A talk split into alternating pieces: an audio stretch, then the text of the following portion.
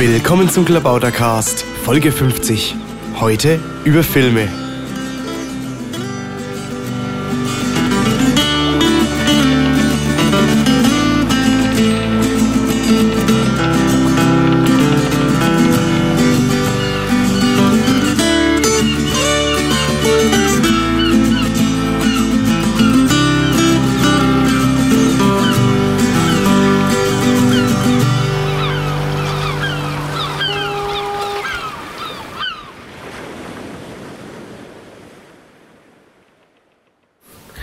Willkommen zum Klabautercast. Diesmal die 50. Ausgabe. Ich sitze hier mit Simon Weiß und Christopher Lauer. Hallo. Hallo. Hallo. Ja, weil es die 50. Ausgabe ist, wollen wir ein besonderes Thema machen. Also etwas, was irgendwie außergewöhnlich ist in diesem Kreis. Es soll um Filme gehen und vielleicht auch noch um Serien. Jetzt fragt man sich, was hat denn das mit Politik zu tun? Also es soll um Spielfilme gehen, um das nochmal klar zu machen. Was hat das mit Politik zu tun? Ja, Christopher, was hat das mit Politik zu tun? Ah ja, ich bin ja, was haben Filme mit Politik zu tun? Das ist eine gute Frage. Also es gibt natürlich äh, Filme, die haben politische Themen. Es gibt ja diese ganz große Debatte, ob zum Beispiel ein Kriegsfilm, ähm, ob es überhaupt Antikriegsfilme geben kann, weil es Leute gibt, die sagen, jeder Kriegsfilm verherrlicht den Krieg. Das ist jetzt, sage ich mal, so die politische Dimension des, des, des Filmes. Man kann das also alles, ähm, man kann Themen ansprechen, die irgendwie die Gesellschaft bewegen. Aber was ich persönlicher interessanter finde, ist ja, wie der Film anfängt, Leute zu bewegen. Und da hat das ja sehr viel mit der Politik gemeinsam, dass du diese performative Ebene quasi hast, die du auch im Theater hast, die hast du natürlich auch im Film. Das heißt, unter dem Gesichtspunkt, wie erreicht und berührt der Film die Leute, gibt es da natürlich auch ganz viele Überschneidungen in der Politik, nämlich, dass man sich überlegen kann, okay, wie gestalte ich eigentlich äh, mein politisches Arbeiten von der Dramaturgie her so, dass es die Leute genauso mitnimmt wie ein guter Film oder ein schlechter Film. Aha. Ja. Und Simon, was ist deine Meinung? Christopher kann gut improvisieren. Ähm. Ja, wir konnten jetzt leider nicht, oder wir konnten jetzt leider nicht die schauspielerischen Fähigkeiten von Christopher wirklich wahrnehmen, weil er das hier natürlich mit Gestik und Mimik vorgetragen ja. hat. Aber gut, wir machen ja einen Podcast. Ich ja. wusste ja nicht mal, dass das die 50. Ausgabe ist. ähm. Ja, aber das, du wusstest schon, worum es geht. Ja. Ach, sehr. Doch, Christoph hat mich gestern angerufen. Ja, dann sag doch was mal. Was hat Film mit Politik zu tun? Ähm, naja, nicht, äh, nicht mehr als alles andere, aber natürlich ja, hat alles irgendwie mit Politik hat, zu tun. Weil was hat Film mit piratiger Politik zu tun? Ja. Ja, ja, ich habe da schon eine Meinung dazu. Naja, dann sagst du doch einfach. Naja, gut, also ich meine, äh, da die Piraten ja in der breiteren Öffentlichkeit als ein Themenpartei bekannt sind, die sich nur einsetzt für kostenlose Downloads, also eine Downloader-Partei ist, ähm, geht es natürlich um alles, was man downloaden kann. Das ist sozusagen ein Kernthema. Ja, stimmt. Filme sind eigentlich, von dem Aspekt her habe ich es gar nicht gesehen. Ja, Filme sind schon dann auch ein Kernthema der Partei. Ich meine, würden so. wir nie machen mit naja, den Downloads. Also jetzt, wir kennen nur Leute, die in Foren darüber schreiben, dass sie Klar. möglicherweise mal sowas getan hätten. Also ja. wir müssen also auch als Piratenpartei und dem Vorwurf der Kosmoskultur und so weiter entgegenzuwirken, zeigen, dass wir auch äh, Respekt vor dem künstlerischen Werk haben. Genau, ja. Und dafür ist dieser Respekt Podcast vor dem Urheber, genau, genau vor dem künstlerischen Werk. Gut. Und außerdem wollen wir ja äh, etwas äh, Qualitätvolles empfehlen. Ja, ja, genau, wir werden Filme empfehlen. Damit auch die richtigen Filme ja. äh, dann gesehen werden und nicht die falschen. Ja, ja, dann fangen wir doch mal gleich an. Also wir hatten uns das so überlegt, dass wir ähm, die IMDb anschauen. Da gibt's also diese International Movie Database und die hat eine Liste der 250 besten Filme. Und die wollen wir mal durchgehen. Also 250 werden wir vielleicht nicht schaffen, aber äh, ja, vielleicht dann doch das ein oder andere. Ja, ähm, oh, ich muss genau. sagen, diese App sieht, äh, jetzt machen wir wieder Werbung für die Firma Apfel, aber diese IMDb-App äh, und die Liste mit den 250 besten Filmen sieht auf dem ähm, iPad tatsächlich sehr gut aus. Naja, die ist, äh, das, das Schöne ist bei dieser App, dass sie werbefrei ist. Während wenn man die IMDb, ich habe vorhin schon so geschluckt, als ich das gesagt habe, wenn man da äh, drauf surft, dann hat, wird man erschlagen von ja. äh, Werbung und die schaffen das sogar noch alle Adblocker, die so üblich sind sind, zu umgehen, weil sie dann irgendwie doch immer noch in den Text irgendwelche Werbung einbauen. Und das ist hier bei der iPhone-App ganz anders. Das finde ich schon sehr äh, anders. Also ja, die haben sich da Mühe gegeben. Also ja. die App hat zum Beispiel auch Landscape ähm, in allen Dingern und das finde ich zum Beispiel auch sehr gut. Mhm. Aha, aha, aha, aha. Ja, naja, gut, also jedenfalls äh, kann man vielleicht noch was zu dieser Liste sagen. Die haben sich auch sehr gut überlegt, wie das zustande kommt. Das geht nämlich dadurch, dass Benutzer äh, äh, irgendwie ihr Votum abgeben. Und dann ist ja klar, wenn ein neuer Film rauskommt und alle sind begeistert, dann äh, schießt dann plötzlich so ein Film hoch. Ähm, und das äh, wurde alles versucht äh, mathematisch zu lösen. Die haben halt irgendwie so einen ja, Base-Ansatz Vielleicht erklärst du das mal, Simon, wie das geht. Ich, ich weiß das ja gar nicht, aber es scheint äh, zumindest hm. Ich weiß es ja nicht, was die für ein Algorithmus also, haben. Ja, ich Aber scheint zumindest bei Inception scheint es nicht funktioniert zu haben. Nee, nee, ich kann das kurz erklären. Also ja. das muss, da muss man natürlich zu sagen, also die Filme von Christopher Nolan, äh, wie jetzt Inception und The Dark Knight, ähm, ähm, das ist lustig, ich habe The Dark Knight, aber es ist eigentlich The Dark Knight, ja. also sieht man auch Englischkompetenz. Nein, aber ähm, diese, ähm, du gibst halt Sternchen. Ne? Mhm. Du gibst Sternchen äh, von 1 bis 10 und dann gibt's halt diese, diese Voters und die ähm, Filme von Christopher Nolan, die werden halt halt einfach ziemlich gut bewertet und deswegen sind die ziemlich weit oben. Also mhm. ähm, die haben sich da schon was ähm, beigedacht. Also wie gesagt, The Dark Knight ist jetzt seit ähm, einem, äh, zwei Jahren auf Platz Nummer 10, war vorher irgendwie auf Platz Nummer 2 oder 3. Mhm. Ähm, die schießen dann hoch, aber das bleibt schon irgendwie, äh, gut, das war jetzt überhaupt nicht mathematisch, aber äh, das stört jetzt Nein, das ist schon so, ja. schon so angelegt, dass Filme, die immer wieder hoch bewertet werden, eben auch eine größere Chance haben, oben zu bleiben als ein Film, der nur nur mal kurz für einen kurzen Zeitraum hoch bewertet wird. Also das ist vor allen Dingen ein äh, Aspekt. Wird auf der Seite auch alles ausführlich erklärt. Also die, die äh, geben sich sehr viel Mühe, das äh, ähm, also zu motivieren, warum das äh, so ist, wie es ist, äh, das Ergebnis. Und äh, das gibt dann schon äh, einen Einblick in äh, äh die besten Filme aller Zeiten, würde ich sagen. Ich, ich habe mal eine Frage, die ist mir jetzt gerade aufgefallen. Wollen wir eigentlich Spoiler bringen, wenn wir jetzt über den Film, über die Filme reden? Wollen wir Spoiler bringen oder keine Spoiler? Ja, da habe ich auch drüber nachgedacht. Es ist ja auch gleich bei den ersten gibt es ja so einige, wo man was verraten kann. Mhm. Äh, und da sollten wir uns dann vielleicht zurückhalten. Oder wenn du spoilst, falle ich dir ins Wort. Und nee, ich werde nicht, ich kann, ich werde nicht spoilen, ich werde es dann vorsichtig umschreiben. Ja, also ein bisschen was muss man über die Filme natürlich schon sagen, sonst weiß man ja gar nicht. Also ich ja. denke schon. Ja, ja. Ja, fangen wir doch mal an. Äh, Film Nummer 1, The Shawshank Redemption. Ja. Also die Verurteilten heißt der auf Deutsch. Ja. Der beste Film hier. Der beste Film. 9.2. Ja, jetzt, jetzt, jetzt fange ich, weil ich kann ja die IMDb auswendig. Das ist eine meiner wenigen Superkräfte. Ähm, jetzt fangen wir mal direkt mit der Trivia an. Ähm, wer hat das Buch geschrieben? Also nach, nach wer, wer hat das Buch geschrieben, nach der, also nachdem der Film gemacht worden ist? Ist das nicht Stephen King? Genau, ja. ja Finde ich total geil. Also das ist äh, sehr bemerkenswert, wenn man sich mal auch die ähm, IMDb-Seite von Stephen King anguckt. Stephen King ist, glaube ich, so gefühlt für die Hälfte aller mhm. amerikanischen Filme verantwortlich und leider auch für einige, die ganz gut sind. Das mhm. traut man ihm nicht so zu, wenn man diese Bücher liest. Wobei ich ja auch der Meinung bin. Stephen King? Wie bitte? Naja, ich bin davon überzeugt, dass Stephen King eigentlich kein tatsächlicher Mensch ist oder dass der Mensch, der Stephen King ist, sich zur Ruhe gelegt hat und man mittlerweile irgendwelche klugen Computer mit seinen Ver Versatzstücken irgendwie gefüllt hat und die sind halt in der Lage, ja, ähm, jetzt diese Bücher da, zu schreiben. Es gibt da eine Computer. Szene in, in, in irgendeiner Futurama-Folge, wo sie eine, eine, eine Bibliothek alphabetisch sortieren, dann ist das Stephen King, also, also als Tür, es ist eine ja. Tür zu einem Raum. Stephen King, A to Argward. okay, Shawshank Redemption von, ähm, von Stephen King.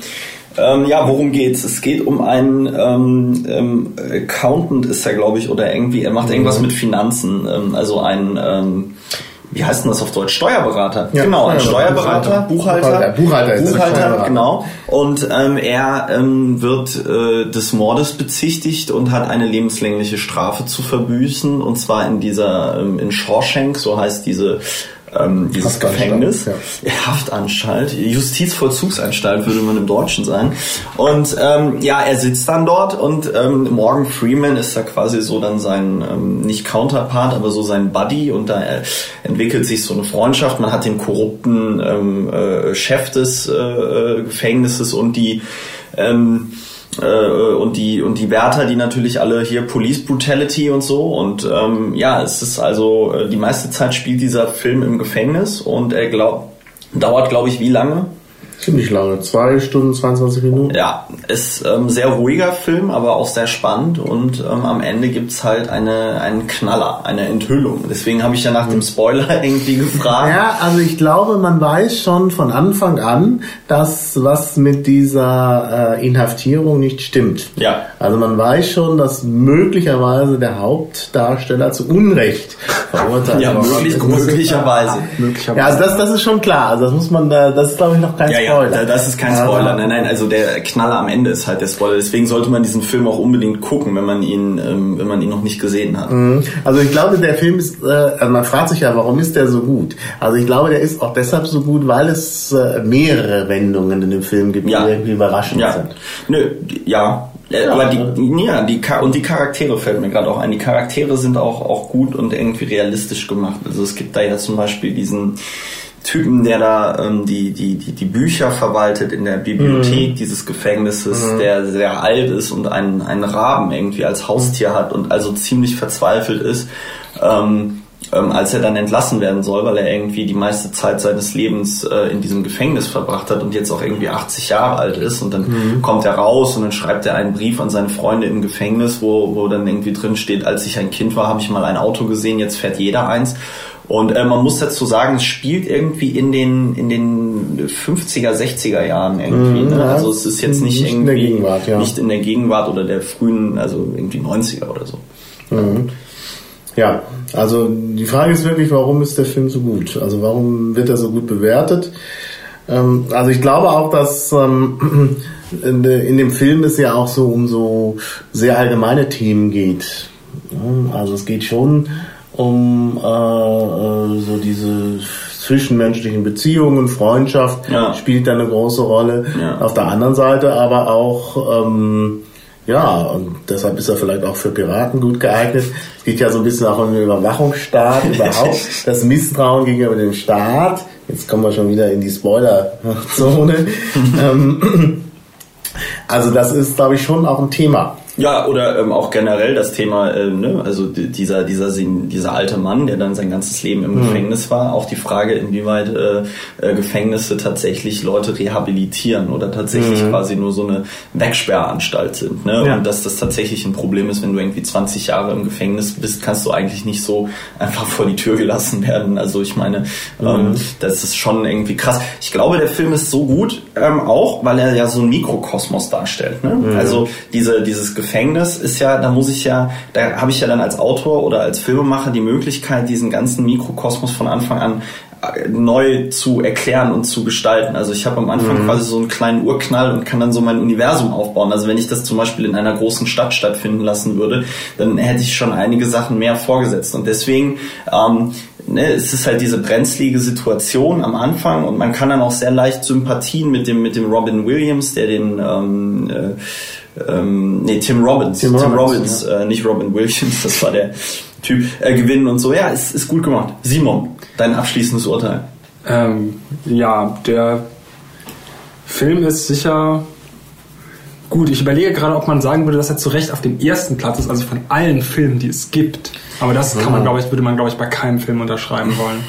Ja. Nee, man wundert ja, sich auf jeden Fall. Man wundert sich ein bisschen, das stimmt schon. Also es gibt unter den ersten 20, sage ich mal, schon noch ein paar Filme, äh, bei denen man wirklich sagt, die sind zu Recht in dieser Top-Kategorie.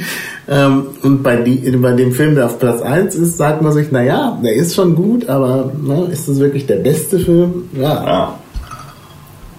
Aber das ist sowieso die schwierige Frage. Der beste Film, ich meine, letztlich ist es ja immer so eine Geschmackssache. Die Frage ist auch, ob äh, man da überhaupt, wenn es nach den Wertungen geht, die Leute kriegen, ob man da den besten Film rausgibt oder einfach den, der, der konsistente hoch bewertet ja. wird. Mhm.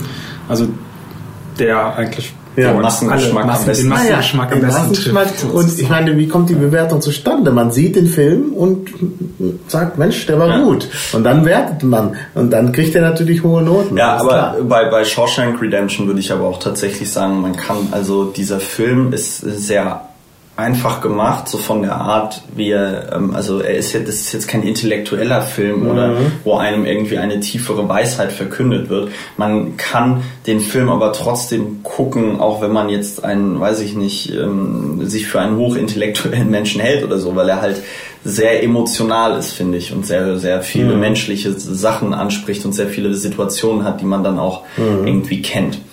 Ja. Ja, kommen wir zum nächsten. The Godfather. So, muss ich gestehen, ich habe ihn nicht gesehen. Ah. Noch nie.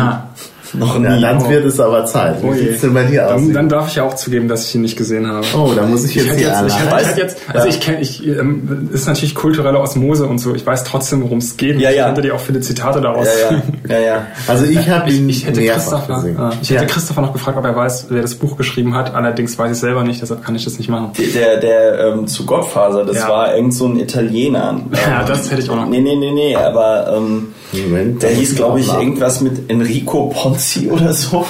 Nee. Ja, ja, Der Erfinder des Fall. Ponzi-Scheme wahrscheinlich. Mario Puzo. Ja, sag Ah, ich doch, Mario nicht in Hauptsache Italien. Ja. Hauptsache Italien. Ja. Jetzt passt es wenigstens. Ja. Ja. Ähm, Naja, aber der also- Film soll eh besser sein. Der, der Film ist, ist wirklich großartig. Also ich meine, er gewinnt natürlich sehr stark durch die Musik äh, von Morricone, also dem berühmtesten Filmmusiker. Übrigens ist es auffällig, dass diese Top-Filme alle eine gute Filmmusik haben. Aber wir kommen dann ja auch gleich noch auf Christopher Nolan und Hans Zimmer. Das ist Ja. mein Lieblingsmusiker. Ja. Ähm, äh, also Hans Zimmer. Aber Morricone ist natürlich auch großartig und ich meine, diese Musik ist auch, also ja, inzwischen, ja, emblematisch geworden. Also wenn man, also wenn man an Mafia und, Ja, ja, ja, und. Paten denkt, hört man diese Musik. Also das ist schon, äh, schon was ganz Außergewöhnliches. Das ga- ganz kurz noch ähm, diese diese Mafia-Filme, ähm, da kommen wir gleich bei Pulp Fiction ist auch noch unter den Top Ten kommen wir noch drauf. Diese Mafia-Filme sind auch tatsächlich sehr interessant, weil in diesem Wechselspiel zwischen sag ich mal medialer Öffentlichkeit und Bild der Mafia, was erzeugt wird, ähm, äh, passt sich die Mafia auch irgendwie dem Bild, was in den Medien von ihr transportiert wird, an. Ja, das heißt, es gibt da irgendwie ein Wechselspiel, dass die sagen, okay, wir wollen die Bilder, die in der Öffentlichkeit über uns entstehen, äh, bedienen. Komme ich gleich Oder nicht mal. mal, dass sie das unbedingt sagen, sondern naja, das sind halt auch Menschen, die gucken halt auch Ja, ja. ja, Mafia-Filme. ja, ja, ja, und finden dann Sachen Bild cool auf. oder könnte man halt auch mal so machen. Ja, ja, Ja. okay. Ja, aber ich glaube wirklich, dass, dass auch sonst der Film äh, sehr gut äh, ist oder die Godfather-Filme. Platz drei ist ja gleich der, der zweite Teil. Der dritte Teil ist nicht unter den ersten, der ist auch nicht so gut, das äh, ist klar. Aber eins und zwei sind halt wirklich äh, sehr gut gemacht.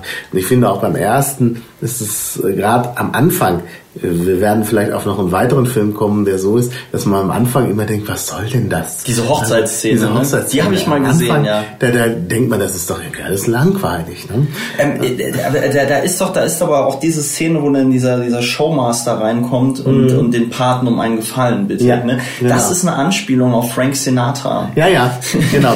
Das kommt mehrfach. Es kommt mehrfach. Äh, es gibt das dann noch noch mehr im zweiten Teil. Die äh, Filmindustrie wird auch aufs, aufs Ja, Korn genommen. klar. Und ich meine, Francis Ford Coppola, der Name sagt es ja. Regisseur. Oh, Sophia Coppola, ja. ist, ist ja ist ja auch äh, Italiener und äh, hat offensichtlich Einblick.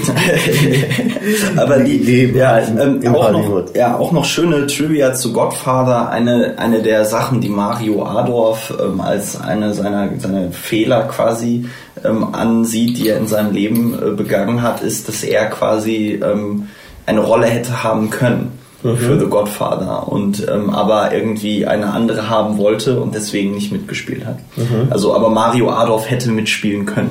Er wollte wahrscheinlich die des Paten haben. Ja, irgendwie, er wollte, glaube ich, zu hoch hinaus. Also Marlon Brando ist da wirklich auch großartig. Also der, dieser Film ist äh, gerade schauspielerisch auch ziemlich äh, beeindruckend. Vom Aufbau her, also die, die Opulenz und so. Und dann auch beim zweiten Teil, das spielt ja auch viel in Sizilien, Ähm, da kenne ich mich ja ein bisschen besser aus. Äh, und äh, ich glaube, dass es die, die Realität in Sizilien auch gut trifft soweit ich das beurteilen kann. Also das ist schon also wirklich eindrucksvoll. Also kann ich nur empfehlen. Und wie gesagt, die Musik ist großartig.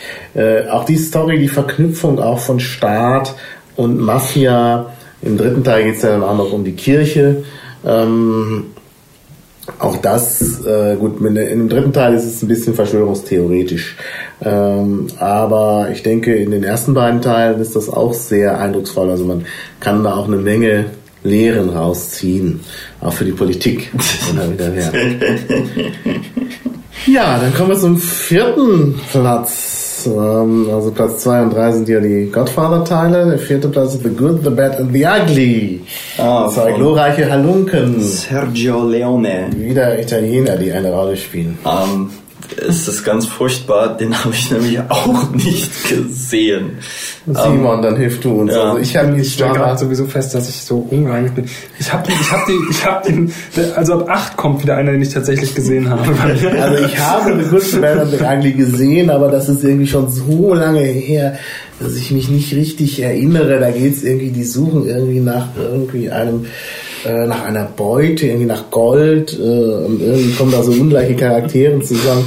Ich, ich hab's nicht mehr im Kopf. Ich weiß, ich glaube, es ist ein Western oder ja, so. Western. Western. ich, ich weiß aber, ich weiß aber, dass es einen, ähm, einen koreanischen Film gibt, wo sie nämlich auf The Good, The Bad and The Ugly anspielen, ähm, wo ich jetzt leider den englischen ähm, Titel vergessen habe. Und zwar heißt der The, The Weird, The ähm, das kann ich nur, ich, ich werde das mal raussuchen. Ähm, auf jeden Fall äh, kann ich nur, ähm, kann ich nur empfehlen. Koreanischer Film hat sich in den letzten Jahren ähm, sehr gemacht. Mhm. Ja, bestimmt. Na, wir kriegen ja gleich noch einen Sergio Leone-Film, den ich auch gut in Erinnerung habe, weil ich ihn öfter gesehen habe, nämlich äh, irgendwo auf Platz äh, 21, Once Upon a Time in the West. Also, das ist, glaube ich, wie mir das Lied vom Tod. Das ist, glaube ich, besser bekannt. Aber es ist wahrscheinlich richtig, dass The Good, The Bad and the Ugly noch besser noch bedeutender ist als der andere. Deshalb steht er hier auch höher. Aber ich kriege die, die Story jetzt nicht mehr so gut zusammen. Aber es ist halt diese typische Machart des Italo-Westerns, äh, wo halt nicht die Helden alle gut rasiert sind und immer. Ja, Clint Eastwood. Ne? Also sie kommen in anderen, in anderen, in den typischen äh, Western-Klassikern aus den USA kommen die, kommen die Helden ja immer gerade frisch ja. aus, äh, aus dem Make-up-Studio. Ja, ja, ja, Und müssen auch nie aufs Klo. Also das ist, ist, irgendwie, und das ist hier eben anders. Und dann auch natürlich immer diese langen Einstellungen und so. Also das ist schon, ähm, äh, schon interessant. Die Atmosphäre kommt halt auch gut rüber. Ja. Ja. Ich habe jetzt den äh, koreanischen Film, den man unbedingt sehen muss, äh, gefunden und zwar heißt der The Good, The Bad and The Weird und heißt auf äh, Koreanisch äh, Yuntego. ich habe es wahrscheinlich falsch ausgesprochen. Ja. Ja, der nächste, der fünfte dürfte dann aber wieder einigermaßen bekannt der, sein. Der, der fünfte. Pulp Fiction. Pulp Fiction. Ja, Simon. Da ist es mir tatsächlich richtig peinlich, dass ich den noch nicht gesehen habe. Ah, das ey, sag mal, machen wir hier gerade einen Podcast über die Filme, die wir noch nicht gesehen haben? Boah, zum Glück haben wir wenigstens The Shawshank Redemption gesehen. Sehr ja, ähm, aber habe ich tatsächlich auch gesehen. Also. Ja, Pulp Fiction, ähm, äh, äh, Quentin Tarantino oder Tarantino oder Tarantino, Tarantino. ich weiß nicht.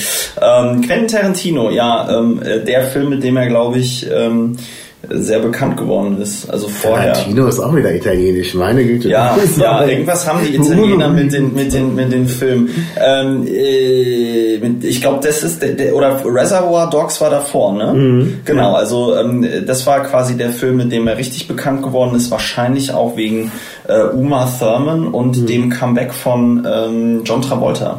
Mhm. Also John Travolta war ja zum damaligen Zeitpunkt eigentlich ziemlich gegessen ja, und ist durch, ja. mittlerweile, glaube ich, wieder ziemlich durch nach so tollen Filmen wie äh, äh, Battlefield Earth nach einem Buch mhm. von L. Ron Hubbard äh, kann ich jedem nur empfehlen, nicht zu sehen. Aber ähm, äh, äh, Pulp Fiction, äh, Uma Thurman, diese bekannten Tanzszenen, die bekannte Musik, das ist ja immer lustig, wenn ein ja, Quentin Tarantino-Film ähm, äh, kommt, dann ähm, wird ja immer die ganze Musik, die in dem Film ist, äh, bei allen möglichen Sachen verwendet. Also gerade im Fernsehen, bei irgendwelchen komischen Galileo-Spots, aber auch im Radio gespielt. Ja, ähm, warum hast du den noch nie gesehen, Simon? Ja, es ist peinlich. Ja, nee, ich nee. wollte den mal schon sehen. Ich, ja. Der ist auf meiner, ich, ich habe keine Zeit. Ach, natürlich hast du, natürlich hast du Zeit. Ähm, Quentin Tarantino, wenn man sich den Soundtrack runterlädt oder kauft, also runterlädt natürlich in einem in einem Store, äh, wenn man den äh, sich ähm, ähm äh, kauft, dann ist da ein Interview noch dabei, wo Quentin Tarantino erklärt, wie er das mit der Musik macht. Er äh, äh, lädt sich nämlich, er hat nämlich irgendwie so eine große Plattensammlung und er greift da einfach rein und dann mhm. nimmt er nimmt er sich die nimmt er sich die Stücke, die irgendwie passt. Das heißt, es gibt gar keine Musik, die irgendwie für den Film gemacht worden ist, sondern äh, es sind tatsächlich alles nur Sachen aus seiner persönlichen mhm. Plattensammlung irgendwie. Mhm. Ja, ich glaube, der Film hat noch was, was ich äh, auch sehr mag bei Filmen. Ich mache jetzt hier mal so einen äh, grundsätzlichen, also was wirklich, was, was mein persönlicher Filmgeschmack hat, ist, das ist, wenn der Film ähm, nicht linear erzählt wird, also wenn die ja. Story nicht linear erzählt wird. Und das ist ja bei Pulp Fiction ganz besonders heftig. Ist übrigens auch bei Godfather 2 wichtig. Da wird die Geschichte ja auch äh, zeitlich ja. durchmischt ähm, auch auf sehr interessante Weise. Und wir werden das, glaube ich, noch sehen, dass unter diesen Top-Filmen viele Filme sind, die von der linearen Erzählstruktur abweichen. Kommt da eigentlich Memento auch noch irgendwo? Ja, kommt. Ah, cool. äh, der, ähm, der ähm, ganz bestimmt. Ich glaube, ähm, Quentin Tarantino hat damals mit Pulp Fiction auf jeden Fall so eine Welle losgetreten ähm, mit Filmen, die eben halt nicht äh, linear erzählen, weil das ja. war, glaube ich, damals auch so das große Ding an Pulp Fiction, ähm, dass die Leute da alle gesagt haben, der, der, der ist doch schon tot, warum tanzt denn der jetzt wieder? Also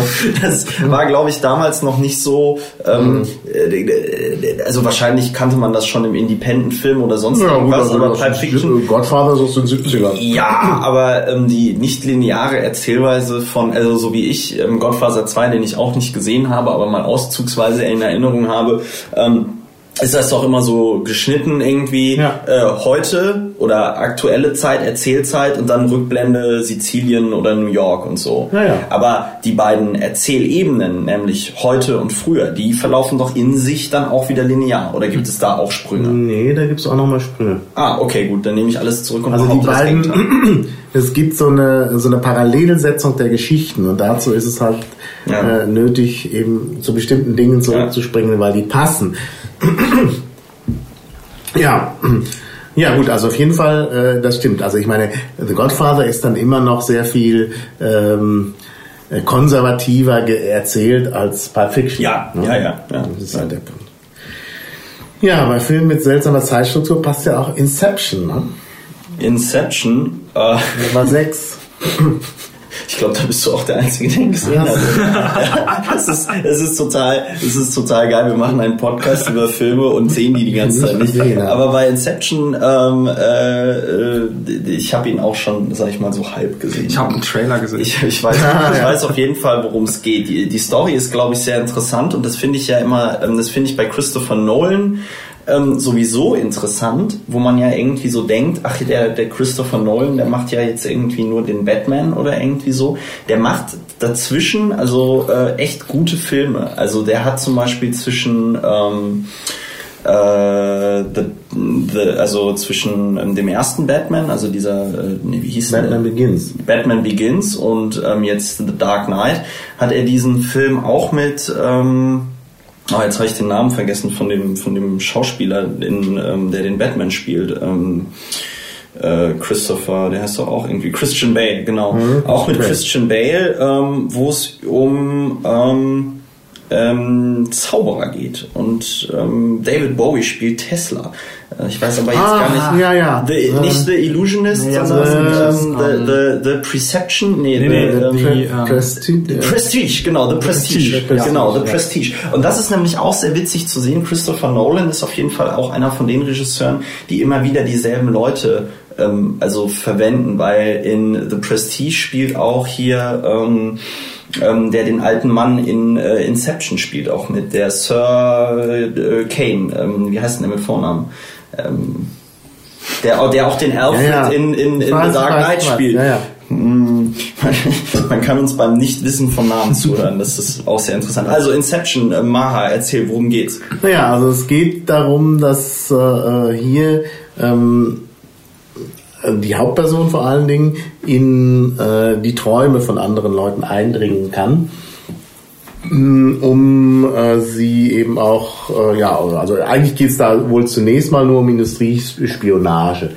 Und ähm, es geht dann darum, dass man, äh, inwieweit es möglich ist, eine Idee in die Träume von jemandem einzupflanzen, um ihn dann zu beeinflussen. Und das äh, ist wohl nur sehr schwierig möglich und das versuchen sie dann aber. Ähm, und dann gibt es halt verschiedene Traumebenen. Ähm, das ist auch äh, sehr gut gemacht, weil die Zeitverläufe dann in den einzelnen Traumebenen unterschiedlich sind. Also man träumt schneller, als die Dinge passieren. Ja. Und das ist dann halt umgesetzt, äh, wenn, wenn die Ebenen äh, parallel gezeigt werden, dass halt praktisch die Ebene äh, oberhalb des Traumes langsamer verläuft. Das ist also wirklich Aha. sehr schön gemacht, so in Und, Zeitlupe. Aber es ist, aber es ist trotzdem, obwohl sich das hier jetzt sehr fantasymäßig anhört, ist es irgendwie sehr technisch, ne? Ja, ja, also es ist sehr technisch. Also es ist so ein Film, der so ein bisschen auch so die Nerds anspricht, glaube ich, weil es sehr viel ja. um Technik geht und so. Ähm, ja, es ist halt eine ganz interessant, ein ganz interessanter Gedanke. Also der, der Film spielt halt in den Träumen von Leuten und äh, die Frage, die sich natürlich auch stellt, ist äh, diejenige, ob die Realität wirklich die Realität ist.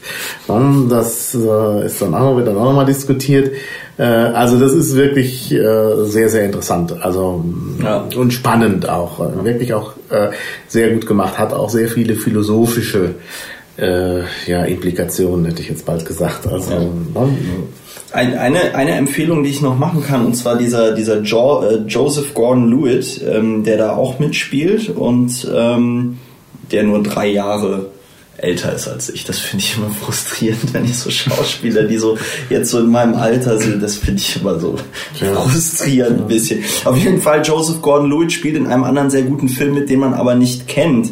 Und zwar äh, Brick mhm. heißt der. Brick wie Ziegelstein. B-I- äh, B-R-I-C-K von 2005 ist ja, der. Von dem habe ich schon mal was gehört von ja. diesem Film. Ich habe ihn auch nicht gesehen, aber ich habe ja. schon mal was davon gehört. Ich glaube, weil ich dir davon erzählt Nein, nicht weil du mir davon erzählt hast. Worum geht's? Ähm, The, The Brick ist eigentlich ein total interessanter Film, weil er ähm, Ach, ich der, weiß, welcher das ist. Ja, habe ich gesehen. Ja, ja, der ist gut, oder? Ja, also das ist dieser Film, Film Noir, der, aber in Kalifornien spielt. Genau. So eine Highschool. Genau, der spielt in Kalifornien in einer Highschool. Und das ist affengeil. Unbedingt sehen. Unbedingt sehen. The Toller Soundtrack. grandioser Toller Film, Soundtrack. weil, weil es also wirklich so, er müsste eigentlich schwarz-weiß sein. Eigentlich müssten alle Schlapphüte und Ballkleider tragen. Mhm. Und eigentlich müssten auch viel mehr Klaviere äh, und Bar- und Ballszenen in dem Film vorkommen. Aber es, die, das ist, es spielt halt an einer Highschool. Ihr müsst euch vorstellen, visuell bedient ist das irgendwie äh, American Pie. Ja, also natürlich nicht ganz so niveaulos. Und aber von der Story her ist es halt ein, ein Film noir. Und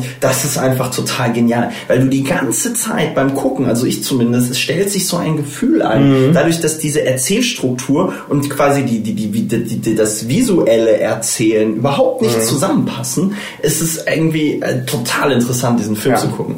Ja, also Brick ist großartig, gehört auch zu meinen absoluten Lieblingsfilmen und auch wieder da der Soundtrack ist sehr, sehr gut.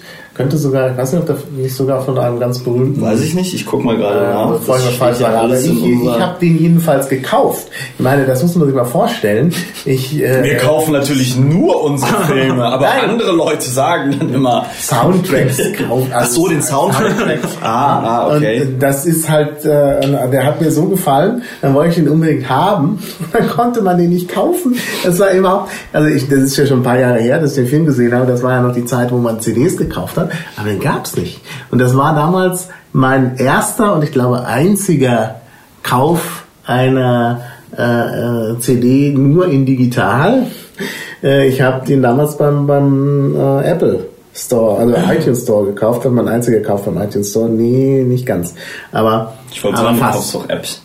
Ähm, Apps, ja, ja, genau. Ähm, aber, aber Musikkauf. Ich glaube, das war mein einziger Musikkauf. Also, also hier steht... Äh, weil, weil der anderweitig nicht zu kriegen war, der Soundtrack. Hier steht Original Music by Nathan Johnson und der hat auch ansonsten für Filme, die man nicht kennt, die Musik gemacht. Ja, also wie gesagt, The Brick, ähm, äh, nee, nicht mit The, sondern einfach nur Brick. Brick. Ähm, Affen, geiler Film, unbedingt angucken. Ja, unbedingt anschauen. Und wie gesagt, dieser jo Joseph Gordon-Lewitt ist halt ähm, quasi der Hauptdarsteller in Brick und spielt halt hier bei Inception, glaube ich, so den äh, Mhm. Gehilfen vom äh, Leonardo DiCaprio. Auch sehr interessant, Leonardo DiCaprio war äh, im Gespräch für The Dark Knight für den Joker. Mhm. Ähm, hat ihn dann aber nicht gespielt. Alan Page äh, kennt man durch ähm, Juno. Mhm. Habt ihr den gesehen? Mit diesem ist so eine, ja, ist so ein Teenie-Ding, wo, wo halt so eine Frau, ähm, die 16 ist oder so, wo sie irgendwie schwanger wird. Okidoki. Mhm. Ja, machen wir weiter. Schindlers, Liste. Steven Spielberg. Ja, der höchst bewertete von äh, äh, Steven Spielberg, der ja sonst einer der Top-Regisseure ist, aber irgendwie nicht vorkommt. Ja, ja, das Außer ist, gerade das ist auch, ja, das ist auch interessant. Ich glaube, Steven Spielberg hat einen Ruf, natürlich auch wegen so Filmen wie, wie, wie, Shark, ne? also der weiße Hai. Aber Jaws. Jaws, Jaws, Shark. Ich habe äh, gerade schon gewundert. Entschuldigung, vielleicht, vielleicht Jaws, Der Shark. bekannte Film Shark. Shark. Nee, Shark war die, genau, Shark, jetzt kommen wir auf Serien. Shark war diese Anwaltsserie mit Ja, ja. Äh, die Serie äh, wollen wir auch noch kommen. äh, Dingens, ähm, wo ich den Namen wieder vergessen habe. Ich sehe, seit ich in der Piratenpartei bin und mein Kopf immer mit so Dingen wie Standheizung beschäftigt ist, äh, vergesse ich die ganzen Schauspielernamen, die ich früher auswendig konnte. Ja, Schindlers Liste, wollen wir da drüber reden oder erklärt sich das eigentlich von selbst? Ähm, Tja. Ich habe da keinen Beratungsbedarf. selbst, glaube ich. Also es ist wirklich auch ein guter Film. Ich habe lange gezögert, den zu sehen, weil ich mir dachte, auch so ein Nazi-Film und KZ-Film, das muss man sich ja nicht antun. Und der ist in Schwarz-Weiß, so ne? Depri, ja, ja. Da ist man so Depri danach. Aber ich muss wirklich sagen, als ich ihn dann doch gesehen habe, fand ich ihn schon eindrucksvoll. Also es ist äh, schon ein Film, der unter die Haut geht und ähm, er ist auch irgendwie gut gemacht. Also es ist es ist immer so ein Spannungsbogen drin und naja, also empfehlen. Kann ich so, jetzt haben wir z- 12 Angry Angry Men. Man. Ja. Ich glaube, die zwölf Geschworenen heißt ja auf Deutsch. Sehr geschworene. Genau. Ach, ist das der Film, Ja, wo die, der ähm, der, der Remake. 10.000 Mal, also es gibt nicht nur ein Remake, Ja, ich es glaube, gibt viele Remakes. Ich kenne ich habe eins gesehen, aber ich habe auch das Original Ja, ich habe gesehen. das Original gesehen und ein Remake gesehen. Es ist, es ist, ja, es ist, ein sehr, ist ein sehr beeindruckender Film, weil er halt ähm, in einem Raum spielt und Ja. es sind zwölf Leute und die machen auch nichts anderes als reden. reden, ja. Und Ja. es ist trotzdem halt ein hochinteressanter, hochspannender spannend. Film. Ja, und warum sitzen die zwölf Leute in dem Raum und warum reden die miteinander? Ist das eine Gruppentherapie oder wollt ihr vielleicht den Zuhörern auch noch erklären, worum es Eine- ungefähr geht? Ist das so eine, ist das so eine Ist es Sitzung? eine Jury? Ist das Ist so nicht eine, das Vorstands, eine Vorstandssitzung bei der Piratenpartei? Ja, zwölf Leute sitzen in der Telco und, und, und, sind, und sind wütend. Das wäre jetzt noch die Steigerung. Das wäre die die Steigerung. sitzen in Ja. einem Raum. Ja. Stellt euch mal den Film vor, den man macht mit zwölf Leuten in der Telco. Ah, das würde aber auch gehen. Man stellt halt, man müsste halt so, einen, so eine, so eine Comic-Ansicht und das wäre eigentlich auch mal interessant. Also hier, ne, junge Nachwuchsregisseure macht einen zweistündigen Film über eine Telefonkonferenz der Piratenpartei Deutschland. Die dauern ja manchmal länger. Dann Ja. ist schon einiges zusammen. Ja, ja, da kommt einiges es, zusammen. Sind, es sind zwölf Geschworene, die ähm, ja, über einen Fall zu äh, befinden haben, wo jemand des Mordes äh, angeklagt wird. Und der Fall ist irgendwie total klar. Also es ist überhaupt klar. kein, es gibt überhaupt keinen Anlass für, wie heißt es schön, berechtigte Zweifel. Berechtigte Zweifel. Ja. Und sie müssen halt einstimmig entscheiden, weil dieses System so funktioniert. Also sitzen sie so lange in diesem Ja. Raum fest und gibt es aber halt am am Anfang einen, der irgendwie sagt, also der irgendwie nicht, der irgendwie unschuldig sagt. Und dann diskutieren die. Ja, es geht, glaube ich, so los, dass die äh, erste, erst, ich habe es nicht mehr so genau in Erinnerung, aber der erste, der irgendwie spricht, sagt, naja, also ist ja, ja alles klar, Leute, wir können Ja. gleich wieder gehen und so. Ja, ja. Um nicht so lange zu machen. Und dann geht es irgendwie so die Runde und irgendwie ziemlich zum Schluss. Ich glaube sogar der letzte oder vorletzte sagt dann, aber Moment. Moment mal. Ja. Und dann geht's rund. Und dann wird es halt immer, dann gerät das so in Fahrt, weil irgendwie, also der, der nimmt dann unheimlich äh, ähm, Geschwindigkeit auf und Spannung und das wird halt immer, äh, ja, das kommen dann schließlich die berechtigten Zweifel und äh, das ist schon wirklich sehr, sehr gut gemacht. Ja, also ich glaube, jeder kennt diesen Film oder zumindest ein Remake davon. Mhm. Ich Zumindest glaube, eine Anspielung darauf. ja, der Film wurde, glaube ich, so oft. Es gibt, eine, es gibt auch eine Simpsons-Folge. Ja, es wo gibt auch eine Simpsons-Folge Wo natürlich. sie das auch verarschen. Ja, und, und Humor, Humor merkt dann, dass er als Juror ähm, auf seinem Hotelzimmer irgendwie Essen bestellen kann und so. Und das ist dann der Grund, warum Ich er. finde, Ist- ich finde, ich habe vergessen, wie der Mensch heißt, und ich sollte als freier Gratisurlaub dieses Gericht verlassen. ja, weil sie halt, weil sie halt, weil sie diese Geschworenen dann halt dieses, dieses äh, Aufwandsgeld äh, und diese Unterkunft kriegen für die Dauer ihrer Beratung. Achso. Also nicht jetzt in, also in einer Simpsons-Folge. genau, in der Simpsons-Folge, nicht in dem Film. Das würde, glaube ich, ein bisschen die Dramaturgie Ja. torpedieren. Ja, doch, das kommt aber auch vor. Die, sind, die müssen ja, das, äh, das US-amerikanische Justizsystem ist ja so ein bisschen seltsam. Die dürfen ja irgendwie den, den Raum auch nicht Ja, verlassen oder nur immer zur Toilette. Aber nicht, Raum. die müssen ist es halt heiß. Es ist- isoliert sein, genau. Und es ist sehr heiß und dann müssen sie sich auch zu essen bestellen und so. Da kommt immer jemand, der sie versorgt. Essen Also- kommt aber, glaube ich, gar nicht vor in dem Film. na, aber es das geht einmal darum, es geht aber einmal darum, dass sie irgendwie, also es kommt jedenfalls immer einer, der, der fragt, ob sie irgendwie, Ob sie noch, Ich ob weiß sie es noch nicht, also das- möchten. Ja, Gerichtsdiener, sie lassen sich ja noch Beweisstücke und so bringen. Aber, ja, ja. ja. Bringen Sie mir die Leiche. Nein, leider nicht. Ähm, gut. Ja, 12 Angry Men, also Verdikt auch unbedingt sehen, ja. zu sehen. Unbedingt sehen, ja. Unbedingt sehen. Okay, One Flew Over the Cuckoo's Nest. Muss man, glaube ich, nicht viel zu sagen, oder? Ja. Hm. Ja, ist ein guter Film. ja, ist ein guter Film. Ja, also ja, also ist halt die, Fra- ist halt die Frage, ähm, ob, du, ob wir jetzt noch was dazu sagen wollen oder ob wir uns das für zum Beispiel kommt gleich auch Star Wars, Herr der Ringe, ob man sich, Naja, also vielleicht doch, warum er gut Ja. ist, also ein bisschen Ja, was. ja, ähm, ähm, Milos, oder wie, wie spricht man das aus? Milos oder Milos? Oder Milos. Ähm, Milos Forman, ne? Und, ähm, ach doch, jetzt fällt's mir wieder ein. Und zwar sollte man diesen Film sehen, weil dort nämlich ein Schauspieler mitspielt, den auch die Nerds kennen, weil der oft in B-Movies mitspielt oder auch bei Star Trek zum Beispiel. Jack Nicholson? Nein, nicht Jack Nicholson. und zwar der. Äh, jetzt fällt mir natürlich nur ein, wie sein Charakter bei Voyager hieß. Und zwar Suda. Ähm, ähm, Moment, ich hab's gleich. Brad Dourif. Brad Dourif, der da Billy Bibbit spielt, ähm, das ist quasi sein erster erste Appearance, sein erstes Mal, dass er vorkommt.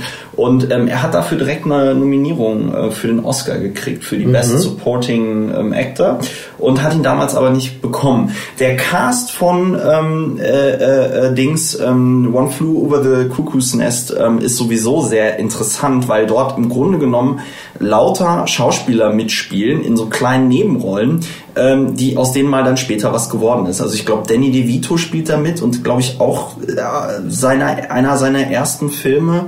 Ähm, ähm, dann, Moment mal. Genau, nee, One Flew Over the Cuckoo's Nest ist nicht Danny DeVitos erster Film.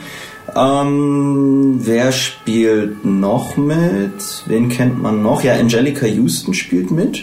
Habe ich gerade gelesen, wobei ich gar nicht weiß, wen sie da spielt. Also klar, Jack Nicholson. Ähm. Christopher Ah, Lloyd. er. Ja. Christopher Lloyd spielt mit, den kennen wir ja auch alle aus Zurück in die Zukunft und äh, bei Star Trek Teil 3 hat er den Klingon gespielt. Ähm, war das Teil 3, wo sie auf der Suche nach Mr. Spock? ja, ne? genau. da hat er den Klingon gespielt. Und ähm, ja, Brad Dourif spielt damit. Genau, und der hat in Mhm, Dune, Dune zum Beispiel das, ähm, das äh, ähm, Mentat gespielt und in ähm, Herr der Ringe spielt er auch mit, Ja. stimmt. Ja, ja, also ähm, Ein wichtiger Schauspieler, ein wichtiger Nerd-Schauspieler. Und es spielt auch Vincent Schiavelli mit. Ich weiß nicht, ob man das richtig ausspricht, aber den kennt man auch, weil der ein relativ ähm, markantes irgendwie äh, Gesicht irgendwie hat. So, äh, ja, worum geht es in dem Film? Ja, es geht um eine, äh, ähm, auch so eine Anstalt. Ja, aber eine mentale Anstalt. Ja, mentale Wie heißt das denn auf Deutsch? Ähm, Irrenanstalt. Irrenanstalt, ja. Wobei das wahrscheinlich wieder nicht PC ist. Nervenheilanstalt. Oh, fühlen Sie mich ins Sanatorium. ne? Ja, also es ist eine Nervenheilanstalt. auch wieder fast so wie Abend. ja, ja, passt zu viel Abend. Ähm, also, äh, äh, ja, und da kommt der Jack Nicholson rein und dann, warum? Ähm, Wird nicht so klar, oder? Ah, ist ein Gefängnis, ne? Nee, nee, nee, ist kein. Moment. oder? Ich kann mich nur an den Er lässt sich, äh, er, er lässt sich, er, er Ja, ja. macht halt quasi auch verrückt, um sich in diese Genau. ähm, Anstalt rein. Ah, weil er eigentlich im Gefängnis sitzt. raus. Genau. Genau. Aber es ist natürlich nur irgendwie. Äh, Ja, ich kann mich nur an diesen Satz erinnern, irgendwie äh, äh, von wegen, äh, sie sah, sie sagte, sie wäre 20, sie sah aus wie 18 und sie war 16. Das ist Pech, aber ähm, Ja, den sagst du ja öfter. Stimmt. aber okay, also er ist dann in dieser Irrenanstalt und ähm, dann ja. Und dann kommt er halt in dieses, äh, dieses System da rein. Also mit Elektroschocks. mit, äh, mit Elektroschocks und so, mit ähm, vor allem, weil dann irgendwie, irgendwann stellt sich dann noch raus, also er, er sitzt da halt, also wenn sie ihn halt dann wirklich für verrückt, also er ist halt sehr ähm, mal nonkonformistisch in seiner ganzen Art. Und wenn sie ihn dann natürlich irgendwie wirklich äh, als verrückt befinden, dann kommt er natürlich auch nicht raus, wenn seine Gefängniszeit abgelaufen ist. Ja. Ja, ja, klar. Ja, das ist so ein bisschen auch wie bei Catch 22 so ein bisschen. Ne? Also Ja. Äh, ja. Na gut, also wir, wir müssen jetzt. Wir müssen ein bisschen weitermachen, ja. Und, Und, und, und, und, aber noch eine Sache, nämlich die, die Schwester, quasi der Counterpart von ähm, äh, äh, Dingens, äh, von äh, Jack Nicholson.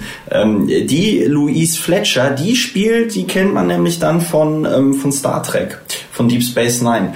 Ähm, da spielt sie nämlich die Kai, ähm, äh, Kai, ähm, also die Böse da, diese, diese eine Uschi von den Bajoranern. Äh, Finde ich nur ganz witzig, weil irgendwie spielen wirklich ganz, ganz viele Schauspieler, die man irgendwie so kennt, auch gerade aus so Science-Fiction und Nerd-Geschichten, spielen in diesem One Flew Over the Cuckoo's Nest mit. Und zwar als sehr junge Leute, deswegen lohnt sich das mal, den anzugucken, weil die da alle jung sind. Ja. Ja, okay. Ja, The Dark Knight. Nummer 10. Simon. Wieso ich jetzt? Ich habe Ja. gerade erst was gesagt. Aber den hast du was. doch gesehen, Knight. Ja, das glaubst du, ich den gesehen Ach, du hast den gar nicht gesehen. Och Gott. Simon, warum hast du The Dark Knight nicht gesehen? The Dark Knight habe ich zweimal ges- Ich habe gesehen. ihn auch zweimal gesehen. Ähm, ja. und zwar, jetzt wird's nämlich witzig, ich habe ihn einmal in Korea gesehen Mhm. und einmal auf den Philippinen. Und es war doch sehr interessant zu sehen, wie das Publikum unterschiedlich ähm, auf den Film reagiert. Also ähm, äh, das hat mich schon gewundert, also dass verschiedene ähm, Audiences, ähm, also es ist ganz furchtbar, wir haben hier die ganze Zeit Englisch vor uns und benutzen jetzt so ein Denglisch, ähm, die, die, Ja. die verschiedenen Zuschauer äh, äh, auch ähm, unterschiedlich auf die Filme reagieren. Und ich hatte so das Gefühl, die Koreaner fanden gerade diese ganzen Gewaltszenen so ein bisschen verschreckender und haben dann immer ganz, ähm, waren dann immer so ganz, ach, äh, furchtbar. Ähm, ja, aber grandioser Film, hieß Ledgers letzter Film, äh, äh, posthum den Oscar für gekriegt. Ja, gut, der Das hat war so ja dann noch, bisschen, ähm, In, äh, da gibt's doch noch einen. ja, der, der, der, der Äh, Kabinett von Dr. Parnassus. Ja, genau. Ja, aber da, und das ist ja das Lustige, man fragt sich ja, warum bei Kabinett von Dr. Parnassus ähm, so viele andere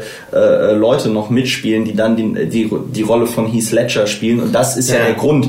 Also weil Heath Ledger gestorben ist, wäre ja Kabinett von Dr. Parnassus ähm, Fertig nie fertig geworden. Und dann haben halt diese ganzen Schauspieler, ich glaube Jude Law ähm, und äh, Johnny Depp auch, Ja, oder? ja. Und noch ein dritter, den ich jetzt äh, vergessen habe, Ja, das so ein ist jeden Schnorres ist ein schlechter Aber Schauspieler. Ist, ja. ist auf jeden Fall, äh, ist auf jeden Fall auch ein empfehlenswerter äh, äh, Film, der das Kabinett des Dr. Parnassus. ja? Von Terry Gilliam, ne? Ja, das ist ja ein, ein Film, wo es auch passt irgendwie. Also es ist ja auch so ein Traumfilm. Ja. Ne? Und dann ist es natürlich nicht schlecht, wenn man da mal die Charaktere austauscht. Das ist eigentlich eine gute Idee. Und auch wirklich ein empfehlenswerter Film. Ja. Also auch ein bisschen nerdig von der Ja. ganzen Ja, Terry Gilliam sowieso allgemein. The Dark Knight, ähm, Christopher Nolan wieder, Ja. ähm, äh, Christian Bale in der Hauptrolle als Batman. Musik von Hans Zimmer. Und die Musik von Hans Zimmer, die wir ja auch schon bei Inception hatten. Ja. und bei Simpsons, der Film, ja. Äh, Spider-Pig im Chor, kann ich nur jedem empfehlen. ähm, die, die, ja, worum geht es? Es geht um den Joker, der terrorisiert die Stadt und ähm, Batman haut irgendwie volle Möhre drauf. Und äh, äh, das ist ja, das ist ja das Interessante an dem Film, oder das fand ich auch so gut, ähm, in dem, in dem Batman 1 von Tim Burton, wo ja Jack Nicholson den Joker gespielt hat. Da war das ja noch alles irgendwie sehr schwarz-weiß. Ja, also ne? Comic so so Comic-mäßig. Ja. Ne? Also der Joker ist halt so der lustig verkleidete Typ, der eigentlich ziemlich traurig ist, weil er halt ähm, halt so ähm, ja in diesen Bottich mit der Chemie irgendwie reingefallen ist und deswegen jetzt schlecht gelaunt ist. Und, und das ist so ein Einerlei und dazwischen noch hier Kim Basinger Mhm. als Vicky Vale und fertig ist der Lack. Und ähm, hier hat ja diese Beziehung zwischen dem Joker und, und, und äh, Batman ja schon fast sowas äh, homoerotisches, weil sie ja irgendwie, weil ja irgendwie klar wird, ohne einander kommen sie eigentlich so richtig nicht aus. Also, das- äh, Das ist, Ja, also da kann man, also andere. grad dieses, dass es nicht so schwarz-weiß ist und so, da kann ich dann tatsächlich was sagen, weil es ja, ähm, es basiert ja auf, auf, auf, auf einem ähm, Comic auch, also auf einem entsprechenden Batman-Comic, was ich jetzt leider auch nicht gelesen Auf habe. mehreren, aber- glaub ich. Mehreren, also auch zumindest aus so einer ähm, na, wie sagt man, was auch immer, ähm, was ja damals auch so gewissermaßen so diese Rolle hatte, dass man da vorher immer so eher so schwarz-weiß, was dann irgendwie so eine neue Richtung eingeschlagen hat und auch tatsächlich, glaube ich, sehr einflussreich war in den ganzen Superhelden-Comic-Genre. Ja. ja, es ist eigentlich, es gibt ja viele, äh, viele Punkte, viele- die auch für uns interessant Ja. sind. Also diese Two-Face-Geschichte, die Ja. da eine gewisse Rolle spielt, von diesem äh, ähm, Harvey Dent. Harvey Dent, der ja irgendwie Bürgermeister ist. Nee, der ist äh, District Attorney, District der ist Staatsanwalt. Staatsanwalt. Äh, aber soll er nicht Bürgermeister werden? Oder? Nee, nee, nee, nee, nee, er ist, er ist der neu gewählte Ja, District neu gewählte Attorney District und das, Attorney, und ja, ja. ähm, warum das irgendwie in Gotham City so ein Kuriosum ist, liegt wohl daran, dass er halt ganz klar nicht von der Mafia gekauft ist, sondern Genau. die Mafia bekämpft und dass man halt sagt, ja, das ist nur dadurch möglich geworden, weil Batman in der Stadt so aufgeräumt hat, dass sich jetzt so jemand wie der Harvey Dent traut, ähm, äh, äh, jetzt hier den ähm, Dingens ähm, mal hier in der Stadt aufzuräumen als Staatsanwalt. Deswegen ist er der und, und im Film wird er ja auch The White Knight äh, genannt. Ja, genau. Und äh, ähm, das Interessante daran ist ja, dass äh, er ja letztlich dem System zum Opfer fällt und er wird ja dann auch zu einem äh, Bösewicht. Bösewicht. Also Ja. Das ist schon äh, sehr interessant. Also was natürlich diese ganze. Ich, ich frage mich gerade, ob Watchmen da noch irgendwo vorkommt. Watchmen, ja. ja, ja, kommt noch. Weil Kommt. das natürlich nochmal eine, also das ist nochmal eine radikalere Dekonstruktion der ganzen. Nee, aber den, den Comic, den Comic, den du meinst, ähm, weiß ich auch, äh, wel- welchen Batman-Comic du meinst, den habe ich auch Meinst zu Hause stehen. Das ist halt ein ziemlich, ziemlich bekannter, der damals Ja. irgendwie nochmal, aber äh, mir fällt auch nicht mehr ein, von wem der ist. Der ist aber auch von dem äh, Typen, der Watchmen gemacht hat. Michael, ja. Watchmen heißt der nicht, nicht Michael Moore, oder? Nee, der heißt auch Moore, aber ey, ist das unser Alan Namensgedächtnis? Moore. Alan Moore. Du? nur, ja. Alan Moore, genau. Ja, und der hat nämlich auch einen Batman-Comic gemacht. Und ähm, auf jeden Fall den mal lesen, den Batman-Comic von Alan Moore gibt. Überhaupt einen Alan Moore alles lesen. Also Alan nee, ganz im Ernst, Alan Moore alles lesen. Und Watchmen ist auch, äh, glaube ich, ich, ich lese das Comic gerade und ich muss sagen, es ist auch, hat meine Erwartungen auch übertroffen. Also der Film, der Film war auf jeden Fall schlechter als ähm, äh, Weiß ich gar nicht, aber Also den Film habe ich nicht also gesehen. aber Watchmen der Comic ist, ist Ja, wirklich, Ja. ist wirklich. Ähm, lustige, lustige Trivia zu The Dark Knight ist übrigens, ähm, dass ähm, der Billy D. Williams, der den Lando Calrissian spielt, dass man dem viel Geld geben musste, weil der hatte nämlich noch einen Vertrag mit den Rechteinhabern ähm, äh, von, von, von Batman oder die die Filmrechte hatten. Und zwar spielt er ja den Harvey Dent, den District Attorney in ähm, Batman Teil 1 ähm, mit, dem, mit dem Joker und damals in dem Vertrag stand wohl drin, ähm, ja, wenn wir Fortsetzungen machen, darfst du den Two-Face spielen. Ja, ähm, jetzt wird aber hier Two-Face von Aaron Eckhart gespielt, übrigens großartiger ähm, auch Schauspieler, gibt's äh, hier Thank You ja. for Smoking und so. Ja, ähm, ähm, ähm, äh, also guter, guter Mann. Ähm, so, und dann mussten sie halt Billy D. Williams mussten sie äh, dann rauskaufen, damit er nicht äh, Dingens äh, spielt, äh, Two-Face. Ja, aber wie wie gesagt, der Film ist halt auch äh, deshalb interessant, weil die äh, Charaktere nicht so eindimensional sind. Auch Batman äh, Ja. macht da ja viel falsch. Ja. Also das ist schon äh, Ja. ziemlich, äh, ziemlich interessant. Und es gibt auch eine, weil du vorhin auf das Homoerotische angespielt hast, es gibt eine ähm, äh, tolle Szene, wo äh, äh, Heath Ledger als ähm, Joker dann eben als Krankenschwester auftritt. Ja. Das ist wirklich. Also,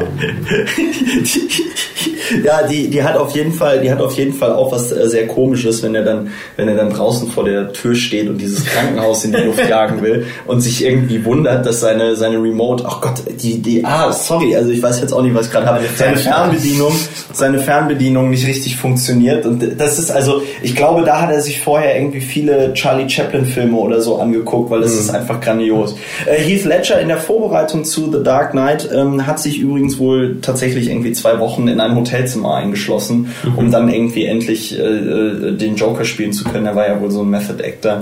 Mhm. Und ähm, mhm. ja. Mhm. Ja, macht er jedenfalls sehr gut. Also auch dieser Joker wirkt nicht so comichaft, wie man das ja, sonst kennt. Genau, auch eine nette Trivia dazu hier der, ähm, ähm der Kane. Wie, wie heißt der denn mit Vornamen? Jetzt könnten wir es ja mal eigentlich nachgucken total bekannter Schauspieler und ich habe den ähm, Michael Caine, genau. Michael Caine, ähm, es gibt ja diese eine Szene äh, in, in The Dark Knight. Ist das jetzt ein Spoiler? Nein, es ist kein Spoiler. Also es gibt eine Szene, da schmeißen die eine Party und der Joker sprengt sie und es ist halt in dem Apartment von Bruce Wayne. Es ist ein Fundraiser für mhm. ähm, halt den ähm, äh, Aaron Eckhart Heini, den Harvey mhm. Dent. Und ähm, da kommt der Joker halt reingerannt und ähm, sprengt die Veranstaltung und der Michael Caine hat irgendwie dann seinen Text vergessen weil er irgendwie das in der ersten Szene, er hat auch da Heath Ledger zum ersten Mal gesehen in dieser Szene quasi, mhm. ähm, kannte ihn vorher nicht und fand das irgendwie so beängstigend, die Show, die er abgezogen hat, dass er also wirklich nicht in der Lage war, mhm. da irgendwie seinen Text aufzusagen. Ja, gut. Also unbedingt sehen, klar. Jetzt ja. kommt Star Wars. Mhm. Müssen wir was zu The Empire Strikes Back mhm. sagen? Ich glaube glaub, nicht. Wenn wenn wir zu irgendeinem Star Wars Film was sagen wollen, dann können wir das gleich mit erledigen. Ja gut, Star Wars, George ja. Lucas. Ja. Könnt ihr mal drauf achten, Star Wars, äh, die Star Wars Filme sind äh, die einzigen Filme im Grunde, die, die blenden beim, beim Schneiden benutzen.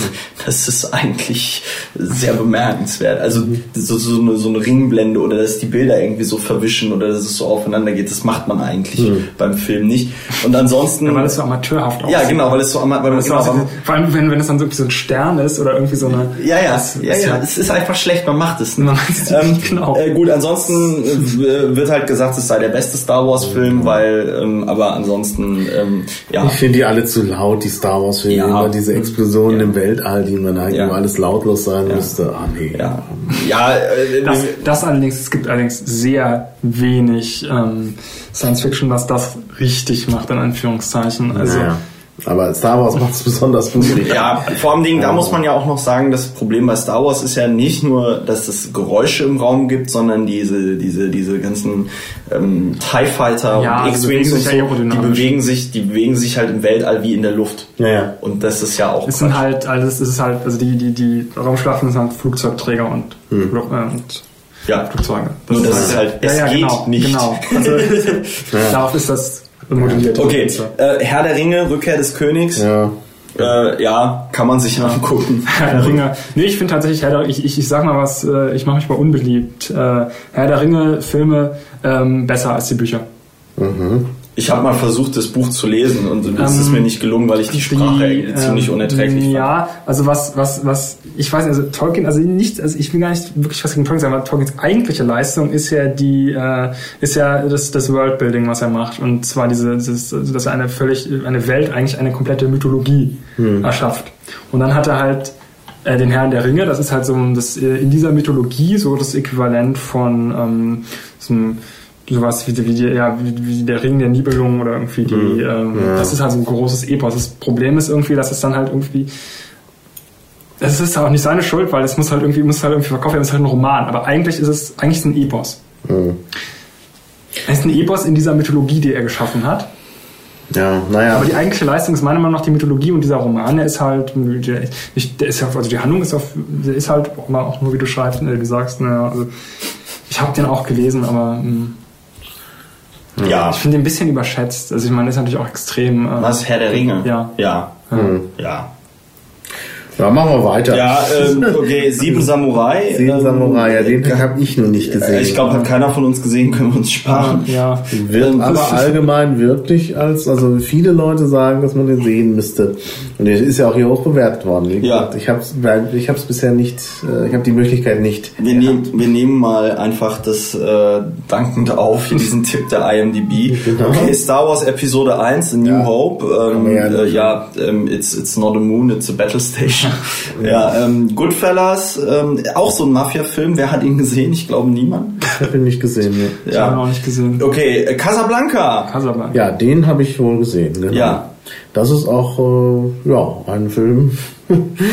das ist halt so ein richtiger Klassiker. Das ist bisher der älteste Ja. Film, den wir haben. Ja, 42. Casablanca. Was mir, 41. was mir spontan einfällt, es gibt ja diese Legende, äh, dass irgendwie ähm, Ronald Reagan beinahe die Hauptrolle gespielt hätte. In Casablanca. Ja. Kann ich nichts zu sagen. Ja. Ja, Hat mir Ronald nie gesagt. aber Humphrey Bogart ist da schon ganz überzeugend. Also es ist schon ja ein Film. Ja, kann man noch irgendwas Schlaues dazu sagen? Ja, ähm, äh, es gibt halt diesen berühmten Satz mit Ja. äh, sch, schau mir in die Augen. Ähm, Der Kleines, aber nur im Deutschen. der aber nur im Deutschen. Deutschen ähm, äh, vorkommt, wird mir hier gerade gesagt. Und äh, es gibt Sam. Spiel unser Lied Sam. Play it again, Sam. Du, Genau. du, du, Dooley Wilson heißt der gute Mann. Und ähm, Play it again, wurde Sam, 1894 ge, ge, geboren und ist schon 1953 gestorben. Ja, dieser, diese, die, das, äh, dieses, dieser Satz, Play it again, Sam, ist ja dann sogar nochmal ein Filmtitel geworden. Tatsächlich? Ein Woody Allen-Film, der so Ach. heißt. Ach. Und das ist auch einer der sehenswerteren Woody Allen-Filme. Okay, Fight Club. Fight Club, ja, das ist doch wieder ein typischer Nerdfilm. Ja, Fight Club, typischer Nerdfilm. Chuck Palahniuk ist der Autor.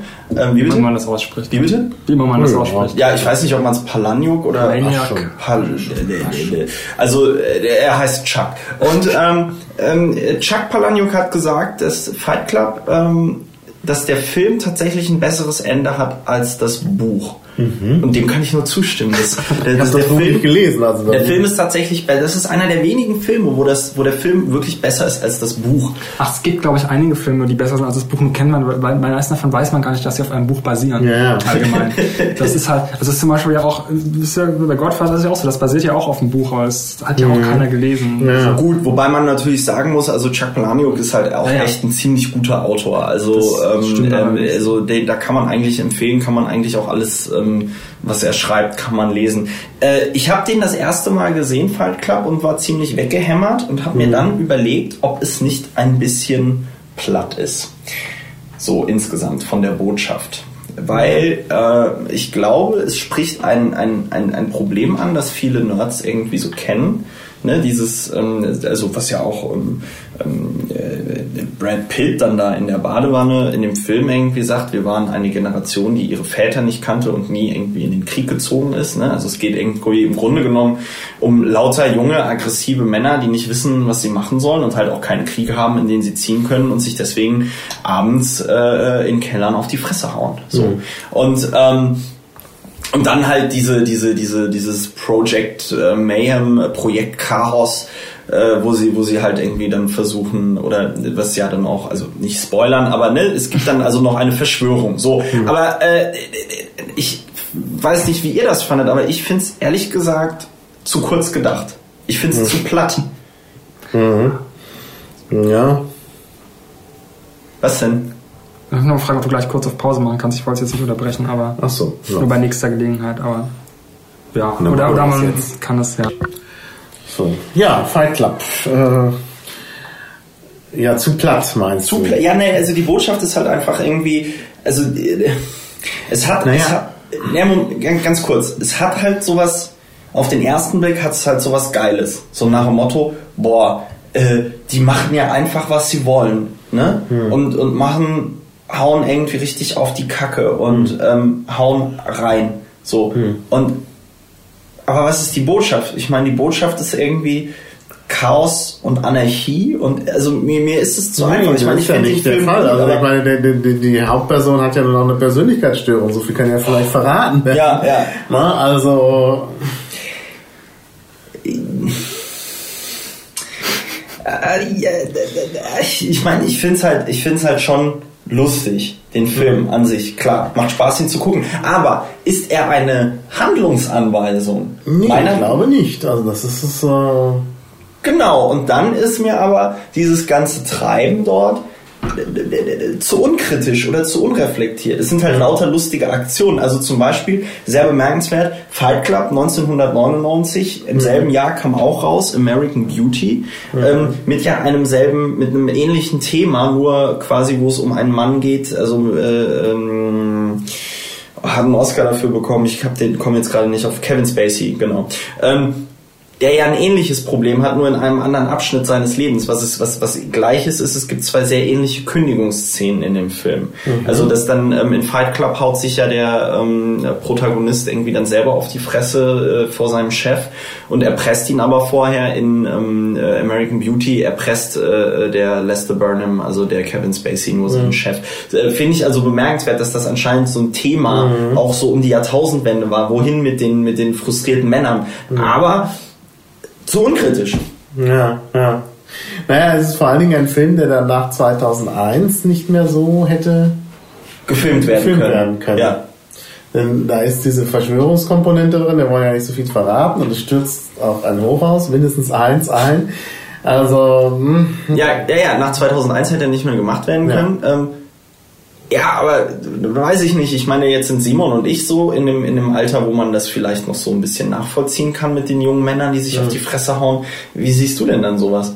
Ja, naja, also ich, ich, ich ja, die Story ist seltsam. Ich finde aber, der Film glänzt durch die äh, Machart. Es sind sehr viele äh, ganz tolle Ideen drin, also formale Art. Auch da äh, stimmt was mit der Erzählfolge nicht.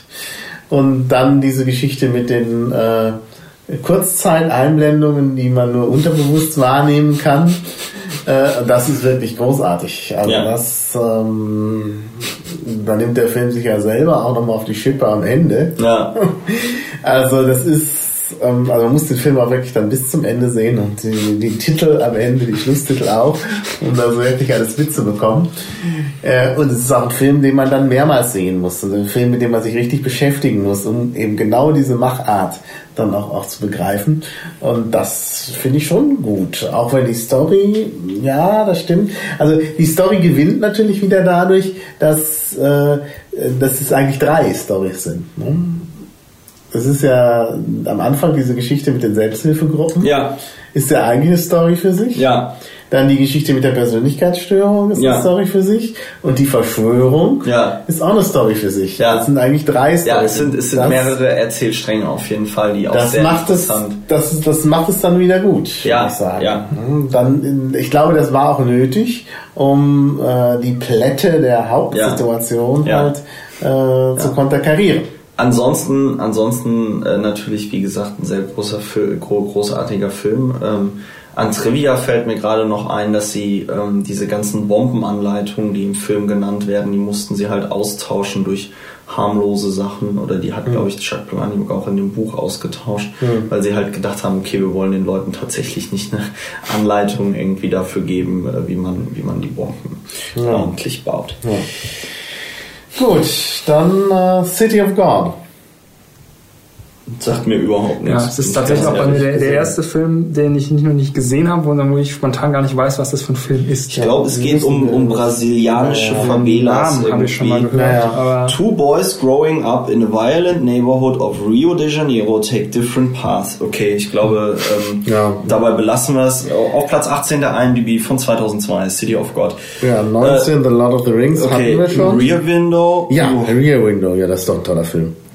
Also da muss ich echt mal sagen, also das, das, da Ach so, das Fenster zum Hof. Ach, das, das Fenster ist, zum Hof. Oh mein ja, das Gott. ist vor allen Dingen ja. auch wirklich ein Film, nicht, dass das auf Englisch der, ja. der halt auch so mit mit dem äh, Medium Film halt spielt, weil ähnlich wie bei dem Blick durch die Kamera, du halt gezwungen bist, immer nur einen Ausschnitt ja, zu sehen. Ja. Du kannst nicht sehen, was drumherum ist. Und das ist so richtig, also da, ne, also das ist eben Form meets Function oder ja, ja, ja. Das ist einfach so großartig gemacht, wie übrigens bei vielen Hitchcock-Filmen. Da gibt's ja auch ähm, ist ja auch so, er hat ja oft eben auch ähm, Sachen mit, mit fester Kamera und ohne Schnitt aufgenommen, so ein bisschen auch wie äh, 12 Angry Men. Mhm. Also ich denke da vor allen Dingen an diese, wie heißt es denn, dieses großartige Theaterstück Dial M for Murder, mhm. bei Anruf Mord. Ähm, das ist ja auch ein großartiges Theaterstück was dann einfach nur abgefilmt wurde äh, und trotzdem halt dann nochmal besonders gewonnen hat, weil natürlich durch diese feste Kamera dann auch so eine besondere Situation entsteht. Und das war ja hier auch. Er hat ja hier auch ähm, äh, eine feste Kulisse gebaut, ähm, also diesen, diesen Hinterhof und so.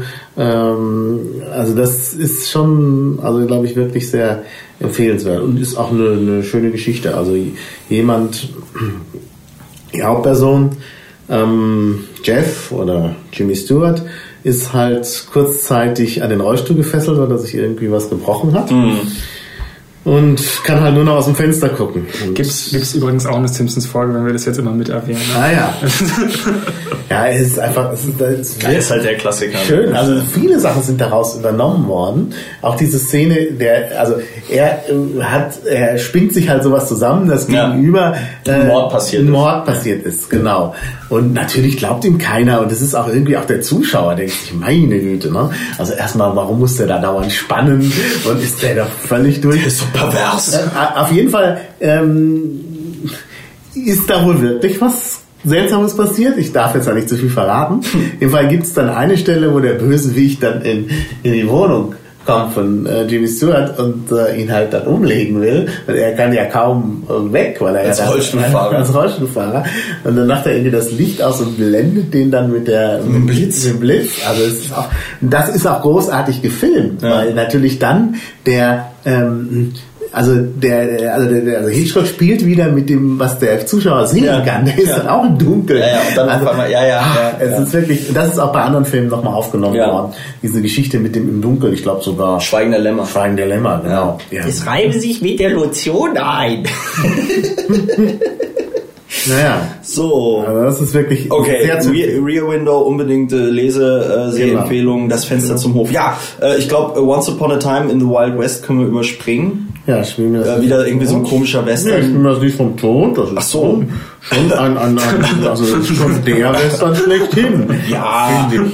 Ja, aber es ist halt ein Western, den wir alle wieder nicht gesehen haben. Doch, oder? ich hab den gesehen. Ah, du hast ihn gesehen, ja. Also, das ist schon, ähm, ja, mit Claudia Cardinale und so. Dieser versuchte, Leute zu komplizenhaft reinzuziehen, die haben wir alle nicht gesehen. Nee, nee, nee. nee ich ich, ich habe den auch nicht schon, gesehen. Das ist schon ein wirklich außergewöhnlicher Film. Also diese eine Szene da, ähm, wo ewig das Gesicht von dem einen Cowboy zu sehen ist, wie der da von der Fliege attackiert wird. Also, es ist echt klasse. Also es sind sehr viele sehr schöne Szenen. Die Musik ist wieder großartig. Äh, Morricone hat wir ja schon genannt. Naja. Gut, machen wir weiter. Wir wollen ja, sagen wir mal, bis, bis äh, 30? Also mal mindestens bis. Äh, wir müssen ja noch über Serien sprechen. Ja. Also Raiders of the Lost Ark. Ja, da können die jüngeren Semester auch wieder was mit anfangen. ähm, ähm, Indiana Jones, äh, Harrison Ford. Ja. Äh, es geht um die Bundeslade. Genau. Ja. Genau. The Ark of the Covenant. Genau. Und es geht. Ähm, es geht darum, dass die Nazis die Bundeslade haben wollen. Aha. Und ähm, äh, Indiana Jones weiß das zu verhindern. Ne? genau, Indiana Jones weiß das zu verhindern. Ich sehe schon, dass es jetzt so ein Film, den Maha nicht so äh, nee. toll findet. Warum? Was hast du gegen Nazis, die die Bundeslade äh, wollen, um die Welt zu erobern? So ein großartiger Plot. Ich verstehe ja. gar nicht. Wunder, wunderbar, wunderbar ähm, palpiger. Äh, ja, ist schon sehr palpig. Ja. Ich glaube. okay, gut. Es, es gibt ein paar Lust, es gibt ein paar lustige Trivia zu, zu Indiana Jones. Also einmal, dass Tom Selleck Indiana Jones spielen sollte, ähm, mhm. aber nicht konnte, weil er, weil er mit Magnum PD äh, beschäftigt war. Mhm. Ähm, dann gibt es eine wirklich die, die Szene, da können wir kurz drauf eingehen und dann können wir auch zum nächsten Film kommen. Aber diese Szene war, glaube ich, tatsächlich ähm, prägend insofern, als sie in ganz vielen anderen Filmen auch kopiert worden ist. Und zwar gibt es irgendwie in Kairo oder wo Indiana Jones dann irgendwie ist, gibt es eine Kampfszene, wo ähm, ähm, äh, Harrison Ford gegen äh, einem, einem säbelrasselnden, schwingenden, riesengroßen Mann gegenübersteht, der ihn jetzt angreifen will. Und er schwingt dann da so stundenlang mit dem Säbel rum und du denkst dir so, okay, krasse Scheiße, was passiert jetzt? Und äh, äh, Harrison Ford greift zu seiner Knarre und knallt ihn einfach ab. So, das ist auch, und, und das Lustige ist, dass diese Szene war nicht geplant. Und diese Szene ist ja quasi sinnbildlich, die wird ja in ganz, ganz vielen Filmen wiederholt. Und da kam sie meines Wissens zum ersten Mal auf. Und der Grund dafür war, dass Harrison Ford furchtbaren Durchfall hatte und sie eine wahnsinnige krasse Choreografie sich ausgedacht haben mit der Peitsche und Kampf und Dramatik. und Harrison Ford einfach an dem Tag nicht länger als zwei Sekunden vor der Kamera stehen konnte. Also was haben sie gemacht? Sie haben ihn hingestellt, er hat die Knarre gezogen, er hat den Typen erschossen und dann fertig und ist wieder auf die Toilette entschwunden. Das ist äh, der Hintergrund für diese großartige Szene der Filmgeschichte und ähm, das finde ich halt einfach lustig, wie man oft also solche Sachen dann irgendwie entstehen, ähm, ähm, ohne dass es in irgendeiner Form geplant war. Ja, ja.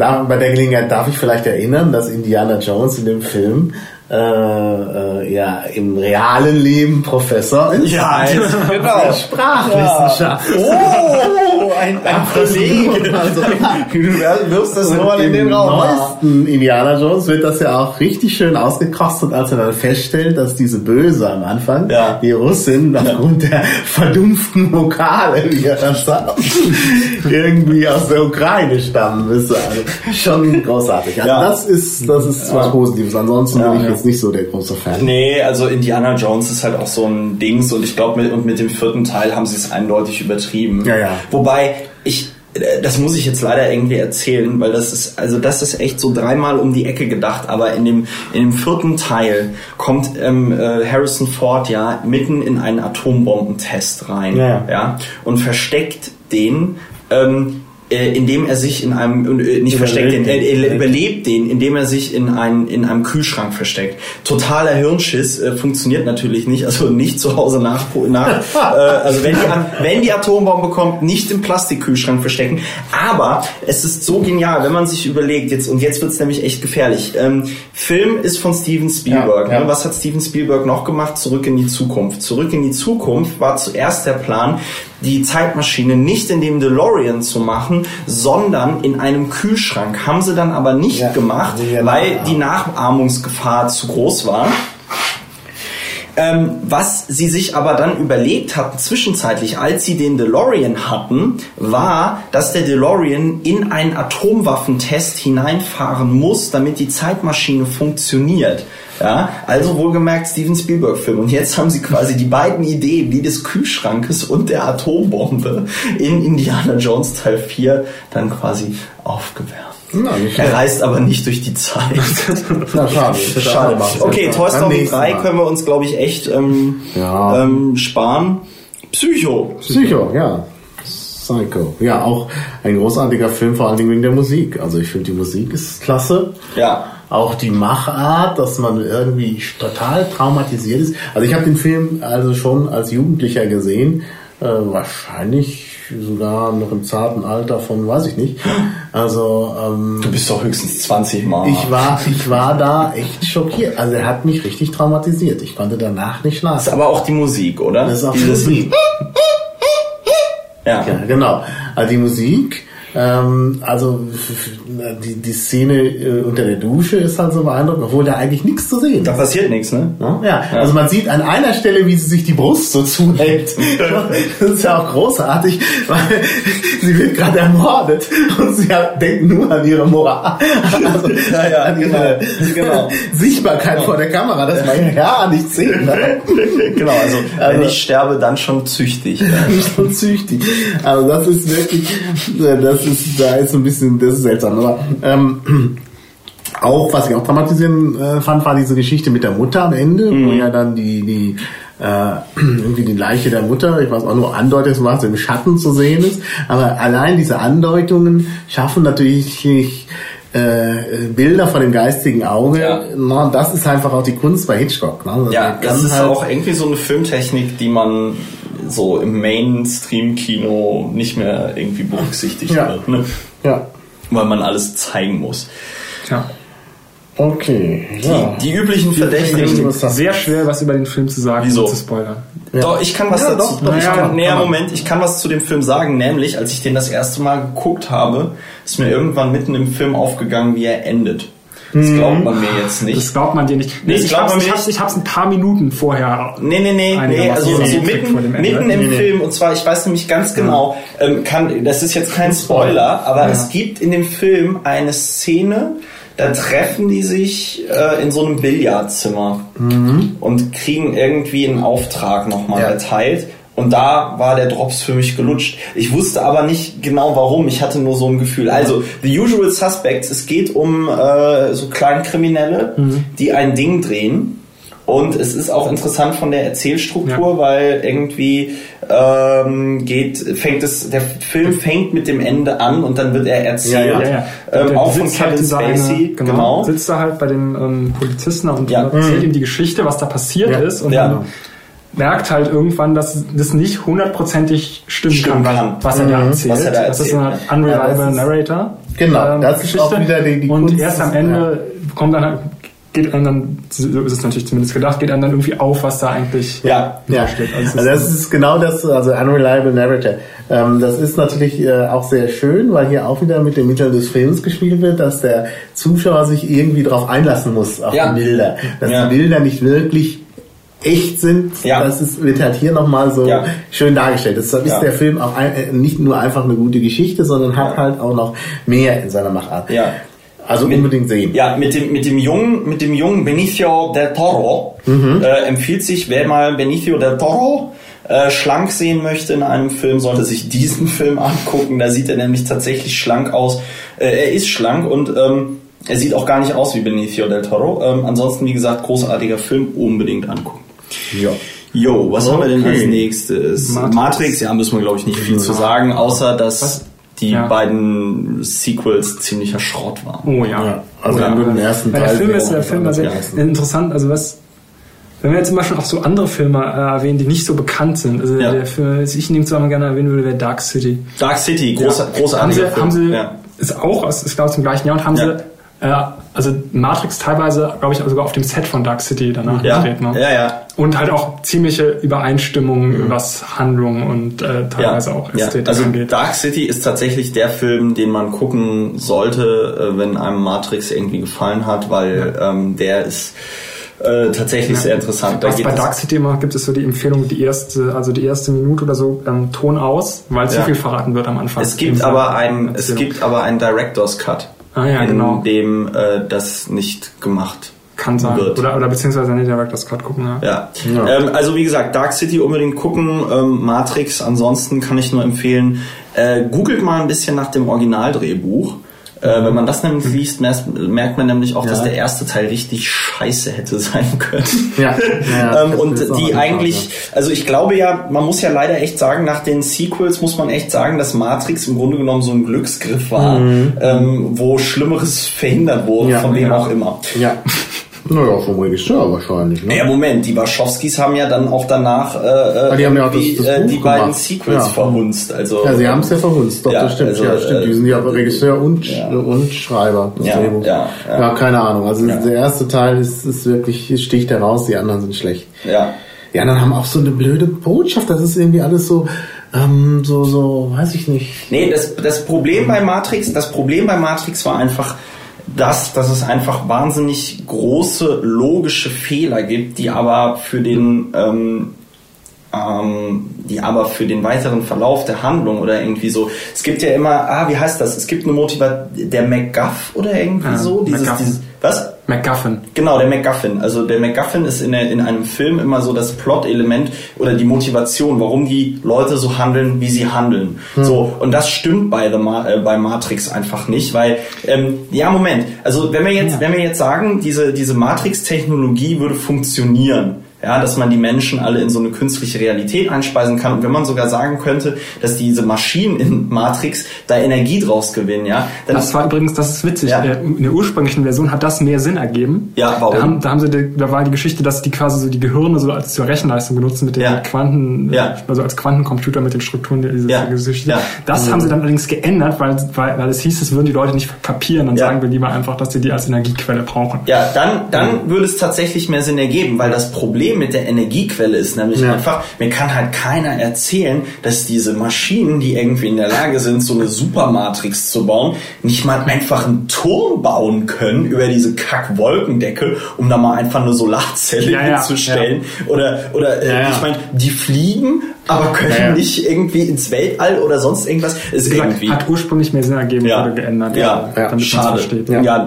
oder damit man es eben. Ja, aber es ist halt wie gesagt auch nur das MacGuffin. Ja, und und das und das große und das große Problem sowieso auch schon bei Matrix 1 ist oder die Frage, die ich mir da gestellt habe, ist ja super. Jetzt haben die diesen Auserwählten, der diese Maschinen komplett platt macht, haben aber einen komplett verwüsteten Planeten und wollen jetzt sechs Milliarden Leute aus so einem Kraftwerk rausholen. Wie soll denn das funktionieren? Also okay, jetzt haben wir schon mehr geredet über Matrix, als wir eigentlich okay. reden wollten. Ja. Das Schweigen der Lämmer. Ja, das Schweigen der Lämmer. Hm.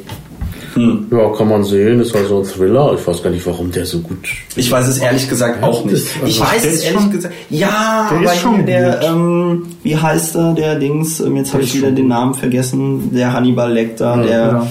Anthony Hopkins. Ja. Ich habe ja immer so viel von Schweigen der Lämmer gehört, dass ich gedacht habe, boah, das ist voll der krasse Film, den darf man hm. nur tagsüber gucken. Und wenn man den dann gesehen hat, ist man komplett so. verstört. Und man guckt den dann und auch Hannibal Lecter irgendwie hier, der, der Anthony Hopkins, der kommt in dem Film überhaupt nicht vor. Der kommt in so zwei, drei Szenen vor, sülzt dann da irgendwie so sein Zeug und ja, das war wohl die Zeit. 1991 war das wohl krass und hat die Leute schockiert. Vielleicht sind wir einfach zu abgebrüht. Hm. Seven. Seven, ja. Seven ist tatsächlich ein sehr krasser Film. Mhm. Ähm, ja, möchte jemand was dazu sagen? Hm, ja, also ich finde ihn schon gut, weil er auch spannend ist und eine und viele Wendungen hat, auch am Ende. Mhm. Also er hat auch viele Überraschungen. Ähm, es hat auch so ein bisschen was intellektuell Anspruchsvolles mit den sieben Todsünden. Ähm, als gebildeter Mensch weiß man ja, was da so kommt. Und zwar, ähm, ja. das ist ein zusätzlicher Spannungsmoment, weil, weil halt der Film auch sehr mit den Erwartungen des Zuschauers spielt. Auch von David Fincher, der Fight Club gemacht hat. Ja, ja. Hm. Aber eigentlich auch eine einfache Geschichte letztlich. Aber ähm, schon auch so von den. Und, und das ist nämlich interessant, weil Seven spielt nämlich wieder ähm, mit dem, was man nicht sieht. Mhm. Und da gibt es einfach so ein paar krasse ja. Szenen, ja. Ähm, die. Ja, ja. die einfach krasse Szenen, die einfach krass sind. Und zwar auf eine echt also bizarr widerliche Weise. Ja, ja. Und ähm, den sollte man sich tatsächlich nur angucken, wenn man tagsüber, tagsüber ja. und wenn man einen starken Magen hat. Ja. Hm. Würde ich auch bestimmt. Weil, wenn man sich, äh, wie wir das, diese Filme, solche Filme eigentlich angucken muss, also nicht nur tagsüber, sondern muss sie halt äh, im Dunkeln gucken. Ähm, zwar mit äh, in einem Zimmer mit dem Rücken zur geöffneten Tür. Aha. Und die Wohnungstür aufmachen. Oh weh, oh weh. Wer, halt, wer empfiehlt denn das? Ist das deine eigene Überlegung? Nee, das habe ich mal irgendwo gelesen, wie man solche Filme eigentlich, also wie man diese Oh weh, nee. Um die Wirkung zu maximieren. um die Wirkung zu maximieren. Ja, das ist ja, nee, da weiß ich nicht. Dann ja. würde ich, würde ich meine, würde ich lieber meine Adresse noch vorher in irgendein entsprechendes ja. Forum reinstellen und sagen, hier, im Kannibalenforum. Ich gucke, ich gucke heute Nachmittag Seven, die Haustür ist offen. Ja. Okidoki. Wir sind, wir reden gerade über, der, der wurde auch verfilmt. Der wurde in Deutschland, wurde der überhaupt gezeigt? Rotenburg? Wurde der in Deutschland gezeigt oder war der hier nicht verboten? Auch wieder so absurd. Ja, ja, ja. Weil, der, weil dieser Armin Maivis, ähm, ähm, der, ja, stimmt, der, ähm, der, der, der, der Kannibale von Rotenburg, also der Mensch, der den anderen Menschen gegessen hat, ähm, der hat geklagt. Der genau. hat gesagt, da werden seine Persönlichkeitsrechte verletzt, was ich schon irgendwie ziemlich abenteuerlich ähm, ähm fand, ja, nachdem ja. das irgendwie so in der Presse breitgetreten worden ist. Ja, ja. Ähm, und er ein Video davon angefertigt hat, was er da, ähm, also wohl, also die Tat wurde gefilmt und ja. also dieser Rotenburg-Film kam in Deutschland nicht, in Kiel. Mhm. Ist aber eine deutsche Produktion, lustigerweise. Mhm. Ich weiß nicht, ich habe ihn auf jeden Fall nicht gesehen. Ähm, mhm. Ich habe eigentlich auch kein Interesse, ihn zu sehen. Nee, nee ich, ich, ich, auch nicht, aber ähm, das fiel mir gerade nur ein, ja. wo er über das Kannibalenforum So, lass uns doch schnell. ja. Das heißt, wir haben die, das Kannibalenforum. Also It's a Wonderful Life kenne ich überhaupt nicht. Nee, ich auch nicht. Äh, ich kenne den, ich gesehen habe ich den auch nicht, aber das ist halt nee. dieser. Ähm, also wenn ihr sagt, ihr kennt den nicht, dann wisst ihr schon, was das für ein Film ist. Nee. Nee. Ich nicht. Ja. Nee, das ist, ähm, also wenn ich mich jetzt nicht komplett irre, ist das halt dieser unglaublich kitschige Film ähm, von, wie ist das, 1946, dass ich mit diesem, ähm, ah, ich habe ihn halt leider auch nicht gesehen, sondern kenne immer nur die Anspielungen darauf. Aber, ähm, ja. Genau, mit dem Engel, genau, mit dem Engel. Der, ja, der, der Engel zeigt ihm irgendwie, also dieser, dieser ähm, Hauptcharakter äh, ist, äh, hat irgendwie äh, Ah, so, ja, das zeigt ihn dann, wie sein Leben irgendwie. Ja, ja, genau, wie, wie sein Leben gelaufen wäre, wenn er nicht, ja. das steht hier auch in der Zusammenfassung. Ja, genau. An angel helps a compassionate but despairingly frustrated businessman by showing what life would have been like if he never existed. Ja, Gab es ja. auch mal in den Simpsons. Ne? Ich wollte es gerade sagen, da, ja. da gibt es doch lauter, da gibt's doch lauter ja, Remakes ja, ja, von der Geschichte. Es gibt wahnsinnig viele Anspielungen auf, weil es halt auch so ein äh, ziemlicher Klassiker ist, ja. extrem. Äh so, Memento, darüber wolltest du was erzählen. Hau rein. Ja, der Film ist super. Ähm, Memento äh, basiert auch, glaube ich, auf einer Kurzgeschichte. Ja, den kann man auch ähm, äh, im Internet runterladen. Das Interessante an dem Film, das Interessante an dem Film ist, also der Hauptcharakter hat ähm, kein Langzeitgedächtnis, sondern nur ein Kurzzeitgedächtnis und er versucht, den, den, den Mord an seiner Frau aufzuklären. Mhm.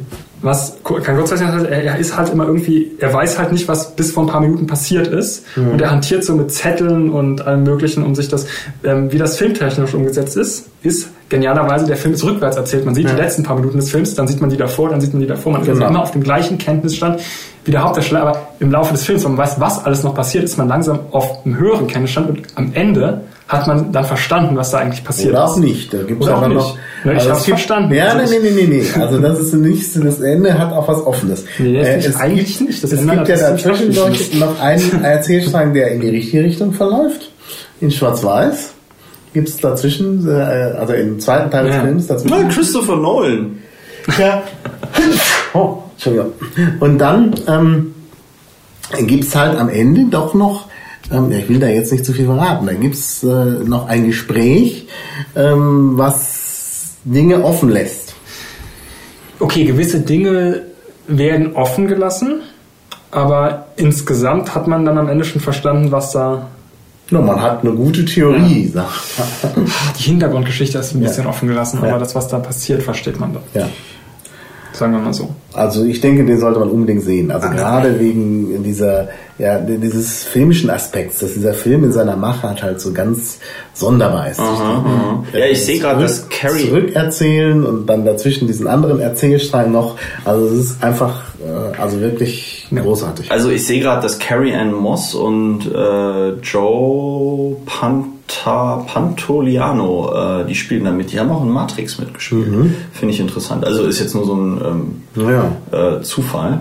Und ich glaube, Guy Pierce spielt in einem, ja, der spielt in einem anderen Film mit, der auch sehr gut ist, LA Confidential. Ah. LA mhm. Confidential sollte man sich auch unbedingt mal angucken.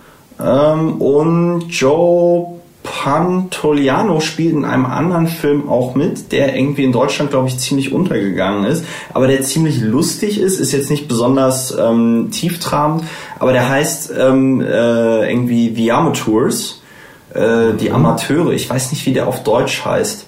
The Amateurs 2005 hat auch auf der IMDb nur 6,3 Sterne, spielen aber lustige Leute mit, zum Beispiel Jeff Bridges und äh, Ted Danson. Ähm, und es geht um Leute in einem Dorf, die einen Amateurporn produzieren. Mhm. Und es ist aber halt lustig gemacht, weil irgendwie dieses ganze Dorf dann auf einmal irgendwie daran beteiligt wird, diesen Amateurporno zu, zu drehen. Und dieser, diese, und, und Jeff Bridges spielt halt so einen Loser, der halt irgendwie von seiner Frau verlassen wurde, der halt eine getrennte, also geteiltes Sorgerecht irgendwie hat. Die Frau hat natürlich irgend so einen Millionär geheiratet und ähm, jetzt macht sich Jeff Bridges halt Gedanken darüber, wie er Geld verdienen kann. Und ähm, dann kommen sie halt auf die Idee, diesen Amateurporno zu drehen. Mhm. Und ähm, ja, es ist äh, ziemlich, ziemlich absurd. Aber wir waren eigentlich bei Memento. Ja. Ja, wie gesagt, Memento sehen unbedingt. Die Kurzgeschichte kann man unabhängig davon lesen, denn äh, der Film hat sich sehr von der Kurzgeschichte gelöst. Die Kurzgeschichte ist auch extrem kurz, also das ist, eine, das ist nur so eine Seite, kann man dann auch nochmal lesen. Okay. Ja, wir haben 30 Filme, wir müssen auch zum Ende kommen. Ich schlage vor, dass wir jetzt nicht weitergehen, weil jetzt auch viele Filme kommen, wo man vielleicht nicht, äh, man kann zu allen was sagen natürlich, Ja. aber vielleicht gibt's hier noch unter den letzten äh, und unter den übrigen Ja. äh, 220, die noch bleiben, Ja. irgendwas, was man vielleicht noch rauspicken Ja. könnte. Also jeder hat noch mal, äh, Dr. Strangelove Ja, zum Beispiel. Dr. Strangelove ist 33. gut. Äh, Leon der Profi auch sehr Ja. gut. Citizen Kane. Ja, Citizen Kane ist auch so. eine- American Beauty kann ich total empfehlen. American History X ist gut. Ähm, Wally. Wally ist sehr super, aber das ist natürlich so ein, so ein Kinderfilm. Ja, nicht einfach nur sagen, der Film ist super. Ja, ist ja, schon so ein können wir jetzt noch eine Weile weitermachen. Der der- ist der ich habe gedacht, ist wir haben jetzt keine Zeit mehr. Jetzt Ja, aber so, können aber vielleicht noch, so wenn, wenn man, jeder sollte noch einen rauspicken. Okay, jeder pickt noch einen Jeder raus. pickt noch einen raus. Was Ach, haben wir nicht denn? unbedingt hier raus, sondern vielleicht aus seinem, was ihm jetzt so einfällt, was unbedingt eine Empfehlung Vielleicht kann, ja, kann man irgendwie sowas sagen wie, ähm, ich weiß nicht, persönliche, ja. Tja, Hm, das ist jetzt schwierig. Jetzt hat ist man schwierig die Qual der. Wahl. ja. Ja, was kommt denn hier noch alles? Jaws kommt natürlich. Den ich auch eben wieder. stark genannt habe. Filmmusik. Blade Runner. Blade Das ist Runner. auch so ein ja. interessantes Phänomen, ähm, wie viele Filme irgendwie äh, meistens extrem entfernt auf ähm, Roman- oder Kurzgeschichten von Philip K. Dick basieren. Ja, Mhm, ja, das, das ist ähm, Blade Runner, ähm, Minority Report. Scanner Darkly, wobei der Scanner Darkly, der tatsächlich Flop war. Ja, weil das tatsächlich der einzige ist, der wirklich auf dem Buch basiert. Aha. Äh, Also wirklich eine Verfilmung des Buches ist. Ja, Und oh ja, ich ist auch hab- nicht ich- schlecht. ich- ähm, Total Recall basiert Total auf Recall. einer Kurzgeschichte von Philip K. Dick. Stimmt. Ähm, Ja. Total Recall ist auch ein großartiger Film. Äh, haben sie in der Metro von Mexiko gedreht und ähm, die ganze Crew hatte Durchfall, bis auf Arnold Schwarzenegger. Der hat nämlich sein Wasser abgekocht. Da haben sich alle lustig gemacht über Arnie, weil er sein Wasser abkocht, bis sie alle Durchfall hatten. Okay, ich weiß, welchen Film ich nehme, und zwar District 9. Ah ja, Ah, gut, ja. dann sag.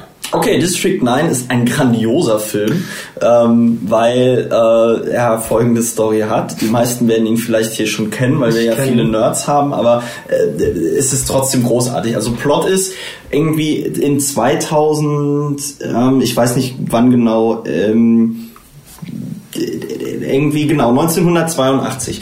1982 erscheint ein UFO über Südafrika. Ich glaube sogar über Kapstadt. Nee, Johannesburg, Johannesburg, genau, ja. über Johannesburg. So, und alle Leute denken, wow, Wahnsinn, jetzt haben wir den ersten Kontakt, alles wird super. Und dann passiert aber nichts. Es passiert nichts. Und was machen sie? Sie fliegen halt an dieses UFO ran, schneiden es auf und gucken rein. Und was sie halt feststellen ist, dass in diesem UFO halt lauter Außerirdische unter wirklich sehr schlechten Bedingungen leben. Und dann holen sie die erstmal raus. Und dann leben die in Johannesburg in einem Slum, weil was das Lustige an diesen Außerirdischen sind, ist, sie sind komplett assig, also gewalttätig, lassen, wollen sich nichts beibringen lassen ähm, ähm, und einfach brutal ähm, werden halt. Ja, ja, nee, Das nee. ist gerade sehr interessant. Nee, nee, nee, nee. Also so habe ich den Film, so habe ich den Film verstanden. Wie hast du ihn denn verstanden? Naja, das, das, dieses Verhalten ist natürlich auch durch die schlechten Lebensbedingungen provoziert. Das sind, Im Wesentlichen sind die nicht anders als Menschen, so wie ich es verstanden habe. Ähm, Nee. Nee, doch. Nee, nee, nee, Doch, nee, doch, nee. doch. Es gibt, nö, nö, nö. Also ich habe, Moment, also voll, also äh, jetzt muss man noch weiter erklären. Dieses UFO kann auch nicht mehr weg und die Menschen können es auch nicht steuern, weil es gibt ein Steuerungsmodul und das haben die beiden ähm, äh, Piloten quasi gerettet und da gibt's doch dann auch diese Erzählstruktur, wo du doch schon merkst, wenn die sich da auf diese beiden Piloten äh, konzentrieren, die da auch irgendwie dieses Gebräu zusammenmischen. Ach so, das muss man noch erklären. Diese Technologie der Außerirdischen basiert irgendwie sehr viel auf Gen Gentechnik und die können dann also quasi über ihre körpereigenen Enzyme und sonst irgendwas diese Maschinen steuern. Also Menschen können diese Maschinen auch nicht steuern. Und Du siehst doch auch ganz klar bei der Erzählung, dass diese beiden Außerirdischen, die dieses Schiff geflogen haben, anscheinend irgendwie viel intelligenter und sozialer, was ja auch zum Beispiel durch dieses Kind, was sie da irgendwie haben, so ein bisschen dann auch herausgestellt wird, dass die sich doch schon sehr von dem Rest der äh, Mannschaft da ich dir, irgendwie da würde ich dir tatsächlich widersprechen. Echt? Ja. Aber was ich zu District 9 sage, ist, also, also der Film ist, äh, also ich finde, der Film hat einen sehr guten Anfang, aber es Ja, geht dann zu sehr in so einen konventionellen Actionfilm Ja, ja. rein Ja, und ja, ja. die Handlung ergibt auch nicht Ja, ja. sonderlich viel Sinn und Ja, ja. dadurch wird das wieder ein bisschen Ähm, das stimmt. Naja, es sind halt so übliche Plotlücken. Also das ist halt, ja. äh, das ist die ganze Geschichte mit dem Raumschiff und dass sie das dann da wegschneiden, das ergibt überhaupt keinen Sinn, wenn man da einmal kurz drüber nachdenkt. Also Was ergibt keinen Sinn? ja, die ganze Geschichte. Ja, also wieso? Also, dass da Außerirdische kommen? Oder? Nein, nein, nein, nein, halt die, die Handlung von dem Film, wie sie dann verläuft. Ja, es ist ein bisschen, es ist natürlich, du hast recht, dieser ganze, dieser ganze ähm, Oh, Donnie Darko. Plot ist Ja, natürlich kannst du gleich was zu sagen. ist halt ist halt ist halt es, es wird halt tatsächlich, wie du sagst, es wird halt schwächer, aber ich finde trotzdem, also ich habe den Film so interpretiert, dass es halt mal bewusst was anderes ist, im Gegenteil zu diesem, ja, die Außerirdischen kommen und dann gibt es entweder Es Krieg. ist bewusst was anderes, Ja. aber es sind halt Flüchtlinge, das ist der Punkt. Wieso sind es Das Flüchtlinge? sind Flüchtlinge.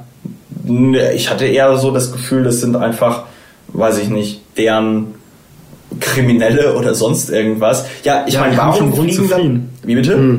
Das sind Flüchtlinge. Ja, aber warum? Es wird Und die halt, werden hier erstmal in Flüchtlingslager gesteckt. nee, ja, aber warum? Nee, Das ja. ist, das aber ist der Punkt von dem Film.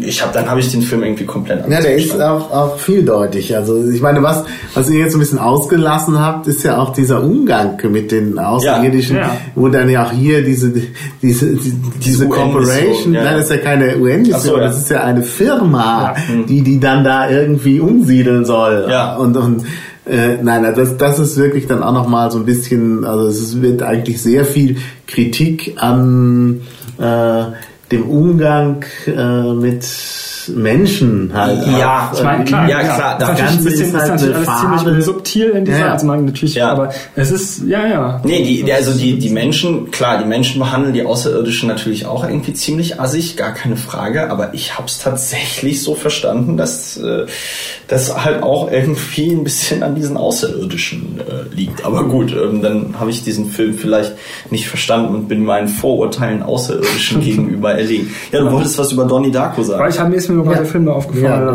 Ja, Donnie Darko, ist ein sehr guter Film. Ähm, Irgendwie ist jetzt die 250. wir haben ja tatsächlich eine Fortsetzung von diesem Film gemacht. Ja, ja, Ja, der soll aber sehr schlecht sein. Sowas guckt man sich doch gar nicht erst Nein, ich an. hab's nicht Also, gesehen. Also ich habe aber Donnie Darko natürlich gesehen und sag mal was zu Donnie Darko, worum Ja, geht's? ein sehr guter Film. Es geht um, ja, worum geht es? Ist ein bisschen kompliziert. Es geht um, Donnie Darko. ja, es geht um Zeitreisen und Wurmlöcher. Zeit. Ja, aber das darf man auch nicht verraten. Wir haben doch hier eine Spoiler. Äh, Wieso? Ja, Ja, so ja also Spoiler Entschuldigung, also das ist doch kein Spoiler, wenn ich sage, dass es bei, jo bei, Don bei Johnny Darko, bei Donnie Darko um Zeitreisen und Wurmlöcher geht. Finde ich schon. Würde ich Wieso? so einordnen. Naja, man weiß Weil man ja erstmal gar nicht weiß, was da los ist er ist. einfach nur ein bisschen Ja, durchgeknallt, verrückt, ne? das weiß Das man. bleibt ja letztlich... ja, letztlich ja, bleibt das aber offen. Gut, ja klar, Donnie Darko, also der Hauptdarsteller, Jake Gyllenhaal, ähm, der, der ja. könnte auch äh, komplett einen an der Klatsche haben. Hm, Das, hm, ja, ich sag, ja. Nicht, wenn man den Film Was, was, ich, was ich interessant fand bei Donnie Darko, Ja. das fand ich echt interessant. Es gibt ein, die, es gibt ein, es gibt ja dieses Zeitreisen-Manual, dieses Buch, und das ist jetzt tatsächlich ein Spoiler. Mhm. Ja. Ähm, das sollte man sich vorher nicht durchlesen.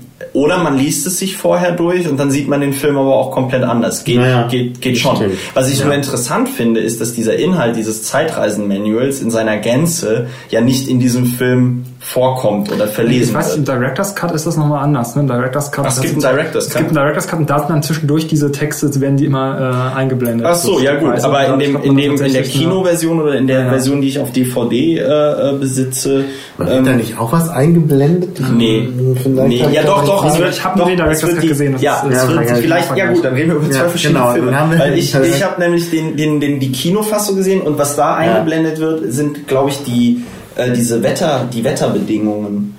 Ähm, ganz Ja. am Anfang wird dann nämlich das Wetter vor. und ich meine nämlich auch, wird da nicht auch ein Countdown angezeigt, irgendwie bis zum Ende der Welt? Ja, ja, Das ja, ist ja, immer- das genau. kommt ja. Ja, ja, Das genau. kommt Das ja kommt aber Aber genau. nee, es werden tatsächlich ähm, zwischendurch, also zumindest in der Version, die ich gesehen habe, zwischendurch halt diese ähm, kurze Ausschnitte aus diesem Manual da ja, eingeblendet genau. zwischendurch. Und das wird nämlich, und das Ja. wird nämlich Hab in dem, den Norm- genau, das wird nämlich, gesehen. du hast, dann habt ihr mich beide den Cut an diese gesehen. Einblendung. Ach so, genau, weil ich habe nämlich auf DVD nur die normale Kinoversion Und die scheint sich dann ja okay. in erheblichem Maße da dann Wenn man sich komplett hat, ist es dann natürlich, also man versteht es am Anfang auch noch nicht, was jetzt diese Einblendungen ja. sollen, aber man versteht es dadurch dann ja. zunehmend. Ja, äh, gut, also dann ist dieser, dann ist ja dieser, ähm, sag ich mal, die Kinofassung gar nicht so, ähm, dann ist die auf jeden Fall zweideutiger, die Kinofassung, mhm. als jetzt ähm, den Director's Cut, den ihr gesehen habt. Ja, ja ansonsten, ähm, ja, vielleicht kann ich noch dazu fügen, ja. wer sich für Zeitreisen interessiert, da gibt es einen sehr guten Film, den ich sehr mag, nämlich Primer.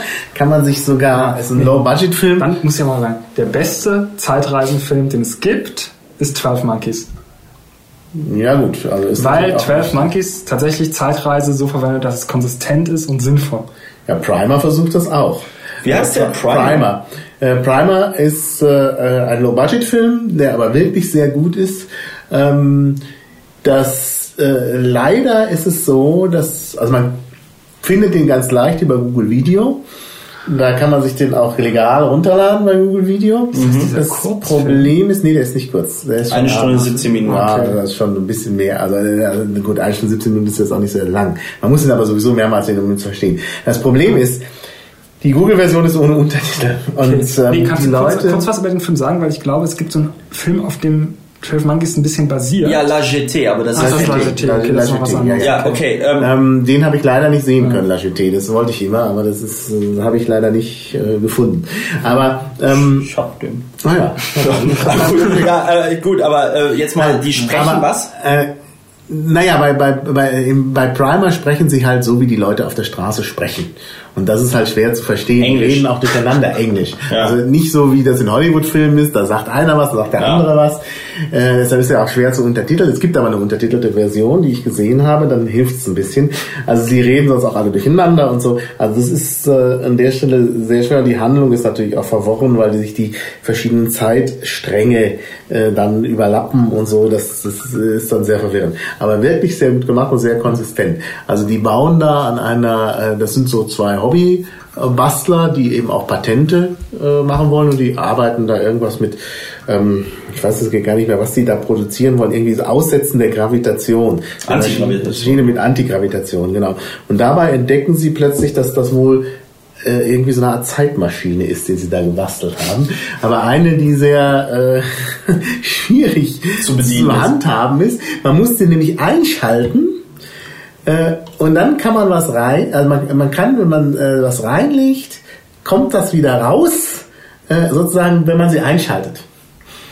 Und äh, das heißt also, man kann nur zurückspringen, solange sie läuft. Also wenn man dann selber in die Zeit ja, ja, ach so, ja, ja, auch, also man schaltet, man muss sie einschalten und dann muss man warten, ja. drei Tage. Dann kann man reingehen und kommt dann raus, wenn, wenn man sie eingeschaltet hat. Ja. Das ist natürlich das Problem, dass man jetzt dummerweise beim Einschalten natürlich, wenn man sie selber nutzt, nicht dabei sein kann, weil man sich dann selber ja. rauskommen sieht. Das wäre nicht so gut. Ähm, naja, und das ist halt, äh, das ist halt ziemlich interessant gemacht und es kommt natürlich dann zu Problemen, weil das natürlich zu einem Problem führt, weil man ja sozusagen die äh, Menschen verdoppelt. Ne? Ja. Und naja, also es ist wirklich, wirklich schön äh, gemacht und okay, sehr konsistent. Cool. Klingt auch irgendwie alles so, als könnte es wirklich so funktionieren. Ja, ähm, also, ja, äh, ja. Unbedingt sehen. Also auch die Dinge, die da, es hat auch ein offenes Ende. Es ist, hat wirklich alles. Und äh, es, der Film ist sehr schwer zu verstehen, wegen dieser verkreuzten Zeitlinien vor allen Dingen. Ähm, und man kann aber über die Wikipedia, da ist das verlinkt, dann, wenn man ihn schon gesehen hat, nicht beim ersten Schauen, sonst ist die Spannung weg, kann man sich eine Zeitkarte herunterladen und beim dritten, vierten Sehen kann man sich dann helfen mit der Zeitkarte, wo man gerade ist in den Abläufen. Und das Schöne ist, ich glaube, wenn man den Titel verstanden hat, dann hat man auch den Film halbwegs verstanden. No? Also ich darf jetzt mal sagen, Primer. ja, gut. Ja. ja, gut. Noch ein Film? Wir waren gerade noch irgendwas bei Zeitreisen. Ja, du wolltest Monkeys, Monkeys. Ja, 12 Monkeys, ja, La Terry Gilliam. Terry Gilliam. Ja, tatsächlich. Ja. Und ähm, auch ein Film, der auch was mit Zeitreisen zu tun hat, der aber leider ziemlich untergegangen ist, weil er auch nicht wirklich so gut ist. Und zwar ähm, Southland Tales. Das mhm. ist der Film vom Regisseur von Donnie Darko. Ähm, wie heißt der nochmal? Ähm, äh, Southland Tales. Ich suche mal gerade nach. Ähm, und zwar ist der von genau Kevin Kevin Smith heißt der Regisseur, ne? Nee, Richard Kelly, genau. Mhm. Das Problem bei Southland Tale, ähm, Tales war einfach, er wollte ein bisschen zu viel. Der hat einen riesen Cast, also es spielen irgendwie, äh, also Gott und die Welt spielen irgendwie mit. Ist der erste Film, wo The Rock, das The Rock weglässt, sondern nur Dwayne Johnson heißt. Und ähm, es geht halt um ein Amerika in der nahen Zukunft, die halt sich im Dritten Weltkrieg mit der arabischen Welt befinden, nachdem Terroristen zwei Atombomben ähm, äh, äh, äh, gezündet haben in den USA. Und ähm, äh, es geht um Folgendes, dieser, dieser Dwayne Johnson, ähm, ich weiß jetzt nicht mehr genau, in, in dem Film heißt er Boxer Santaros, ähm, ist ein Schauspieler und der taucht auf in der Wüste und kann sich nicht mehr an irgendwas erinnern und trifft dann auf eine ähm, Frau, eine, eine, eine auch eine, eine prominente irgendwie, eine, eine Pornodarstellerin und zusammen schreiben sie ein Drehbuch für einen Film, in dem die Welt untergeht. Und dieses Drehbuch ist die exakte Beschreibung davon, wie die Welt untergehen wird. Und zwar mit allen Charakteren und allem, was irgendwie passieren wird. Und ähm, es ist also ein ziemlich abgespaceter Film mit ganz vielen Handlungsebenen, dauert auch ewig lange. Äh, Southland Tales, der dauert zwei Stunden 25 Minuten, wurde in Cannes komplett verrissen. Die Version eine gute Bewertung bei der 5,6, ja. ja. Wurde in Cannes komplett verrissen.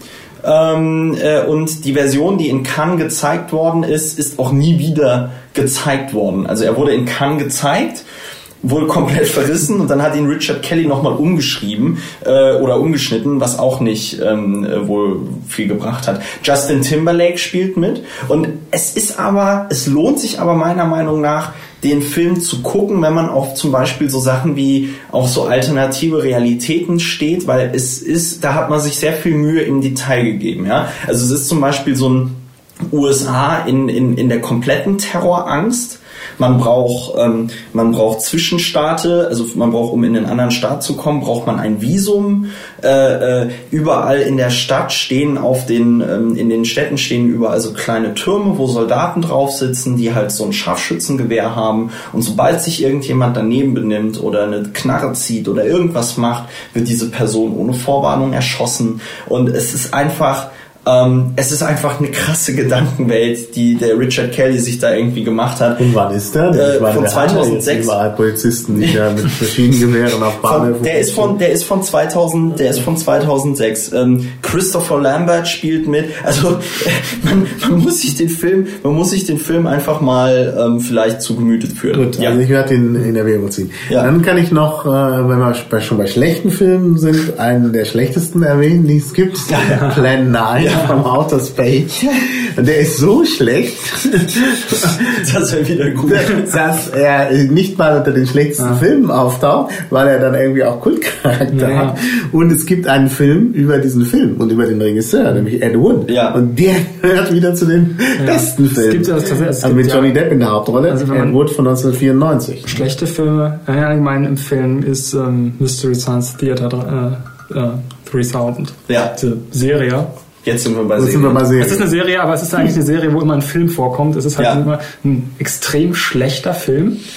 Und mhm. die Hintergrundgeschichte ist ein bisschen merkwürdig, aber es geht darum, das sind diese Charaktere und die kommentieren diesen Film dann live. Ja. Das ist ah. ein DVD-Kommentar von Leuten, die sich die ganze Zeit über den Film lustig machen. Ja. Hm. Äh, erste, ich glaube, erste Episode ist This Island Earth, ne? Das war, das war der Kinofilm. Das war der Film. Das, war der Kinofilm. Kinofilm. Ja, ja. Das und wie heißt die Serie? Der, der wurde auch deutsch synchronisiert mit Harpe Kerkeling und äh, wie heißt die Serie? Ähm, Mystery Science Theater 3000. Ja. Naja, klingt gut. Muss ja. ich mir mal vormachen. Ja, also gut, dann, dann, ich wollte zwar zum Ende da, dann kommen, aber dann lass uns noch schlechte Filme kennen. also so Man of the Hands of Fate. okay, du wolltest eigentlich zum Ende kommen. Aber dann lass uns noch wenigstens über Serien kurz sprechen. Also welche Serien würdet ihr denn jetzt empfehlen? Ähm, okay, wenn ich jetzt eine Serie empfehlen wollen würde, ja, äh, Boston Legal, Battlestar Galactica, Babylon 5, äh, sowas halt. Das sind wow. gute Serien, ja. Ja, eine davon darfst du jetzt vorstellen. Okay, Boston, Boston Legal. oh ja, das Boston ist Legal, ähm, weil sie, also es ist halt auch so eine Anwaltsserie, die halt ziemlich absurde Fälle hat auch. Boston Legal total interessant, sehr politische Serie. Mhm, ja. ähm, die hat viele der Sachen, die dann danach passiert sind, also zum Beispiel diese Wirtschaftskrise oder die Kreditkartenkrise, die die USA gerade haben, hat Boston Legal schon vor äh, äh, sechs sechs, fünf, sechs Jahren thematisiert. Die mhm. ging ja, glaube ich, bis 2004 oder bis ja. 2005, die Serie. Da wäre sehr viel so Umweltauseinandersetzung. Ja, auch mit, mit Umwelt ähm, äh, und so. Und es ist halt einfach ein genialer, ähm, es ist eine geniale Besetzung. Also mhm. hier ähm, ähm, äh, William Shatner ja. als, als ja. Danny Crane und ähm, äh, dein, äh, dein heimliches Vorbild. Mein heimliches Vorbild. Nein, nein, mein, mein eigentlich heimliches Vorbild in dieser Serie ist tatsächlich Alan Shaw, weil der ähm, irgendwie be für, ich finde ihn sympathischer. Ähm, wie heißt der Schauspieler nochmal? Ja, ich weiß nicht. Äh, ach Gott, ich gebe es mal kurz ein. Mittlerweile kann die IMDb ja sogar Charaktere. Aber es ist auf jeden Fall eine Jura-Serie, die man sich ähm, ähm, auf jeden Fall angucken sollte, weil äh, sie halt einfach genial sind. Die Fälle sind lustig, die Charaktere sind lustig und ich finde es halt auch gut, weil es irgendwie dazu geführt hat, dass William Shatner, also das freut mich im Grunde genommen am meisten, es hat dazu geführt, dass William Shatner quasi noch ein würdiges Serien- oder Fernsehende bekommt, weil ich meine, so viel wird der Mann auch nicht mehr machen, ja. Mhm, ja. Und ähm, ähm, es ist aber auch zum Beispiel lustig, weil diese Serie durchbricht ganz oft die vierte Wand. Mhm. Und ähm, William Shatner äh, redet halt die ganze Zeit über Star Trek auch. Hat er dann irgendwann so ein Klapphandy, das dann so diesen Sound vom Kommunikator macht. Oder sie kommen irgendwie rein in den Gerichtssaal und die Journalisten stehen äh, da und machen Fotos und dann erzählt er irgendwie, was für ein toller Hecht er ist. Und dann sagt er irgendwie, I once commanded my own starship. Ja. Und es ist halt, es ist halt irgendwie so total ja, geil. Ja. Und ähm, es ist wirklich, wird wirklich, wirklich gut gemacht. Man sollte sich diese Serie angucken und auswendig lernen. Mhm. Ja. Ja, okay. Ja, Serien. Also ah. Boston Legal ist sicherlich eine, ein, ein echter Höhepunkt. Und was oh, meinst jetzt du? muss ich mir irgendwas rausgraben. Die sind so viel. Nein, komm, das ist, kennt ja sowieso jeder. Da muss ich nicht. Äh, ähm, ja, ähm, Battlestar Galactica ist eine sehr gute Serie. Also die neue, nicht die. Das ist, muss man aber nicht dazu mhm. sagen. Ich, ich finde tatsächlich auch Lost sehr gut. Mhm. Ja, habe ich nie gesehen. Nie gesehen. Unerträglich. Ich habe angefangen mit Lost und ich habe aufgehört, diese blöden, als diese Zahlenspiele da kamen. Also ich fand das tatsächlich, also es ist war so billig. nee, das, da bin ich offensichtlich fundamental anderer Meinung als ihr. Ich fand die Serie extrem gut und tatsächlich auch das Ende ziemlich gut. Es hat wesentlich mehr Sinn ergeben als das Ende von Battlestar Galactica. Das, ja, das, das jetzt, jetzt, kommt, jetzt kommt massiver Spoiler. Das Ende von Battlestar Galactica, naja, kein massiver Spoiler, aber ja. witzige Beobachtung. Das Ende von Battlestar Galactica ist äh, identisch mit dem Ende von ähm, das Restaurant am Ende des Universums. Oh. Danke, jetzt brauche ich Battlestar Galactica nicht mehr Echt? zu sehen. Oder ich, ich weiß nicht, nee. welcher, welcher Anhalt der Roman es war, aber die B-Arche auf jeden Fall. Ja, ja, ja, ja. Die B-Arche. Ja, hm. also ähm, äh, Boah, Battlestar Galactica hat so gut angefangen und hat hm. verständlicherweise Emmys bekommen, noch und nöcher, weil sie diese ganze Terrorangst, hm. die es in den USA gab, ja. in eine Science-Fiction-Serie Also, also das, das, was sie in der ersten Staffel ja. gemacht, geschafft haben, das haben sie dann auch nicht ja, nochmal erreicht. Das, aber das, das war einfach groß, weil und, und irgendwann zwischendurch haben sie sich dann einfach so gedacht, okay, ähm, machen wir uns jetzt keine Gedanken mehr darüber. Es lohnt sich trotzdem die Serie. Es lohnt sich trotzdem die Serie zu gucken. Äh, noch ganz kurz nachgereicht, James Spader spielt ja, Alan Shaw. Genau, ja. Jetzt, äh, ja. genau. Und jetzt deine Lieblingsserie, Maha? Ja gut, also ich würde auch Boston Legal auf jeden Fall dazu rechnen. äh, aber sonst, ja, also ich mag Desperate Housewives sehr. Das ist also gerade von den Dialogen her sehr schön. Habe ich irgendwann eine... angeguckt, aufgehört, die zu, zu sehen. Ja, sie so wird besser.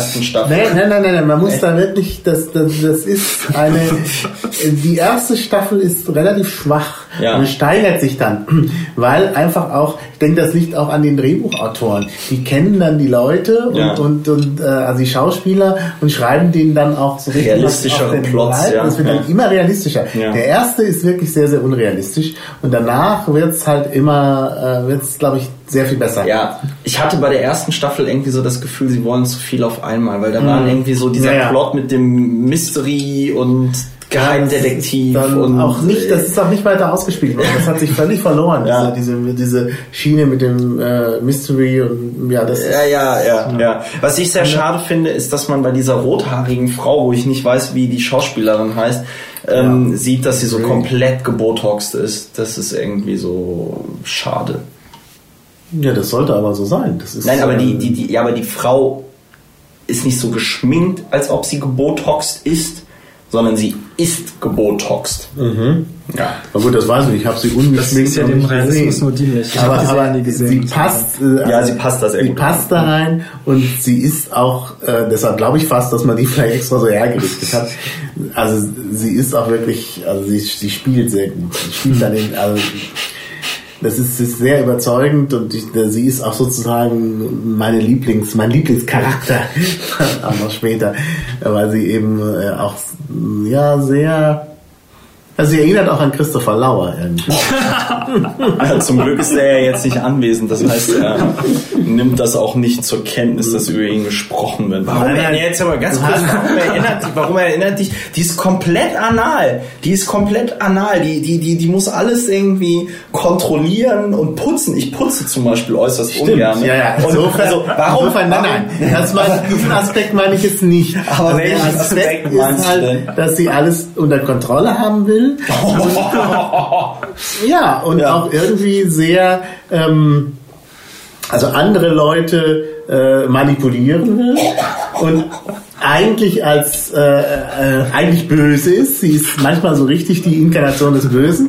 Aber wenn man dann tiefer nachbohrt und das da kommt jetzt die die Parallele zu Christopher Lauer, wenn man tiefer nachbohrt, ist es halt so, dass sie eigentlich gut ist. Ja, und dass sie eigentlich das Gute will. Und auch von ihrer, ihren Überzeugungen her, obwohl sie da so ein bisschen auf Republikanerin macht, dann eben doch äh, heimlich Obama wählt. Nein, das nicht, aber das, sie ist äh, auf jeden Fall hat sie oft sehr gute Absichten.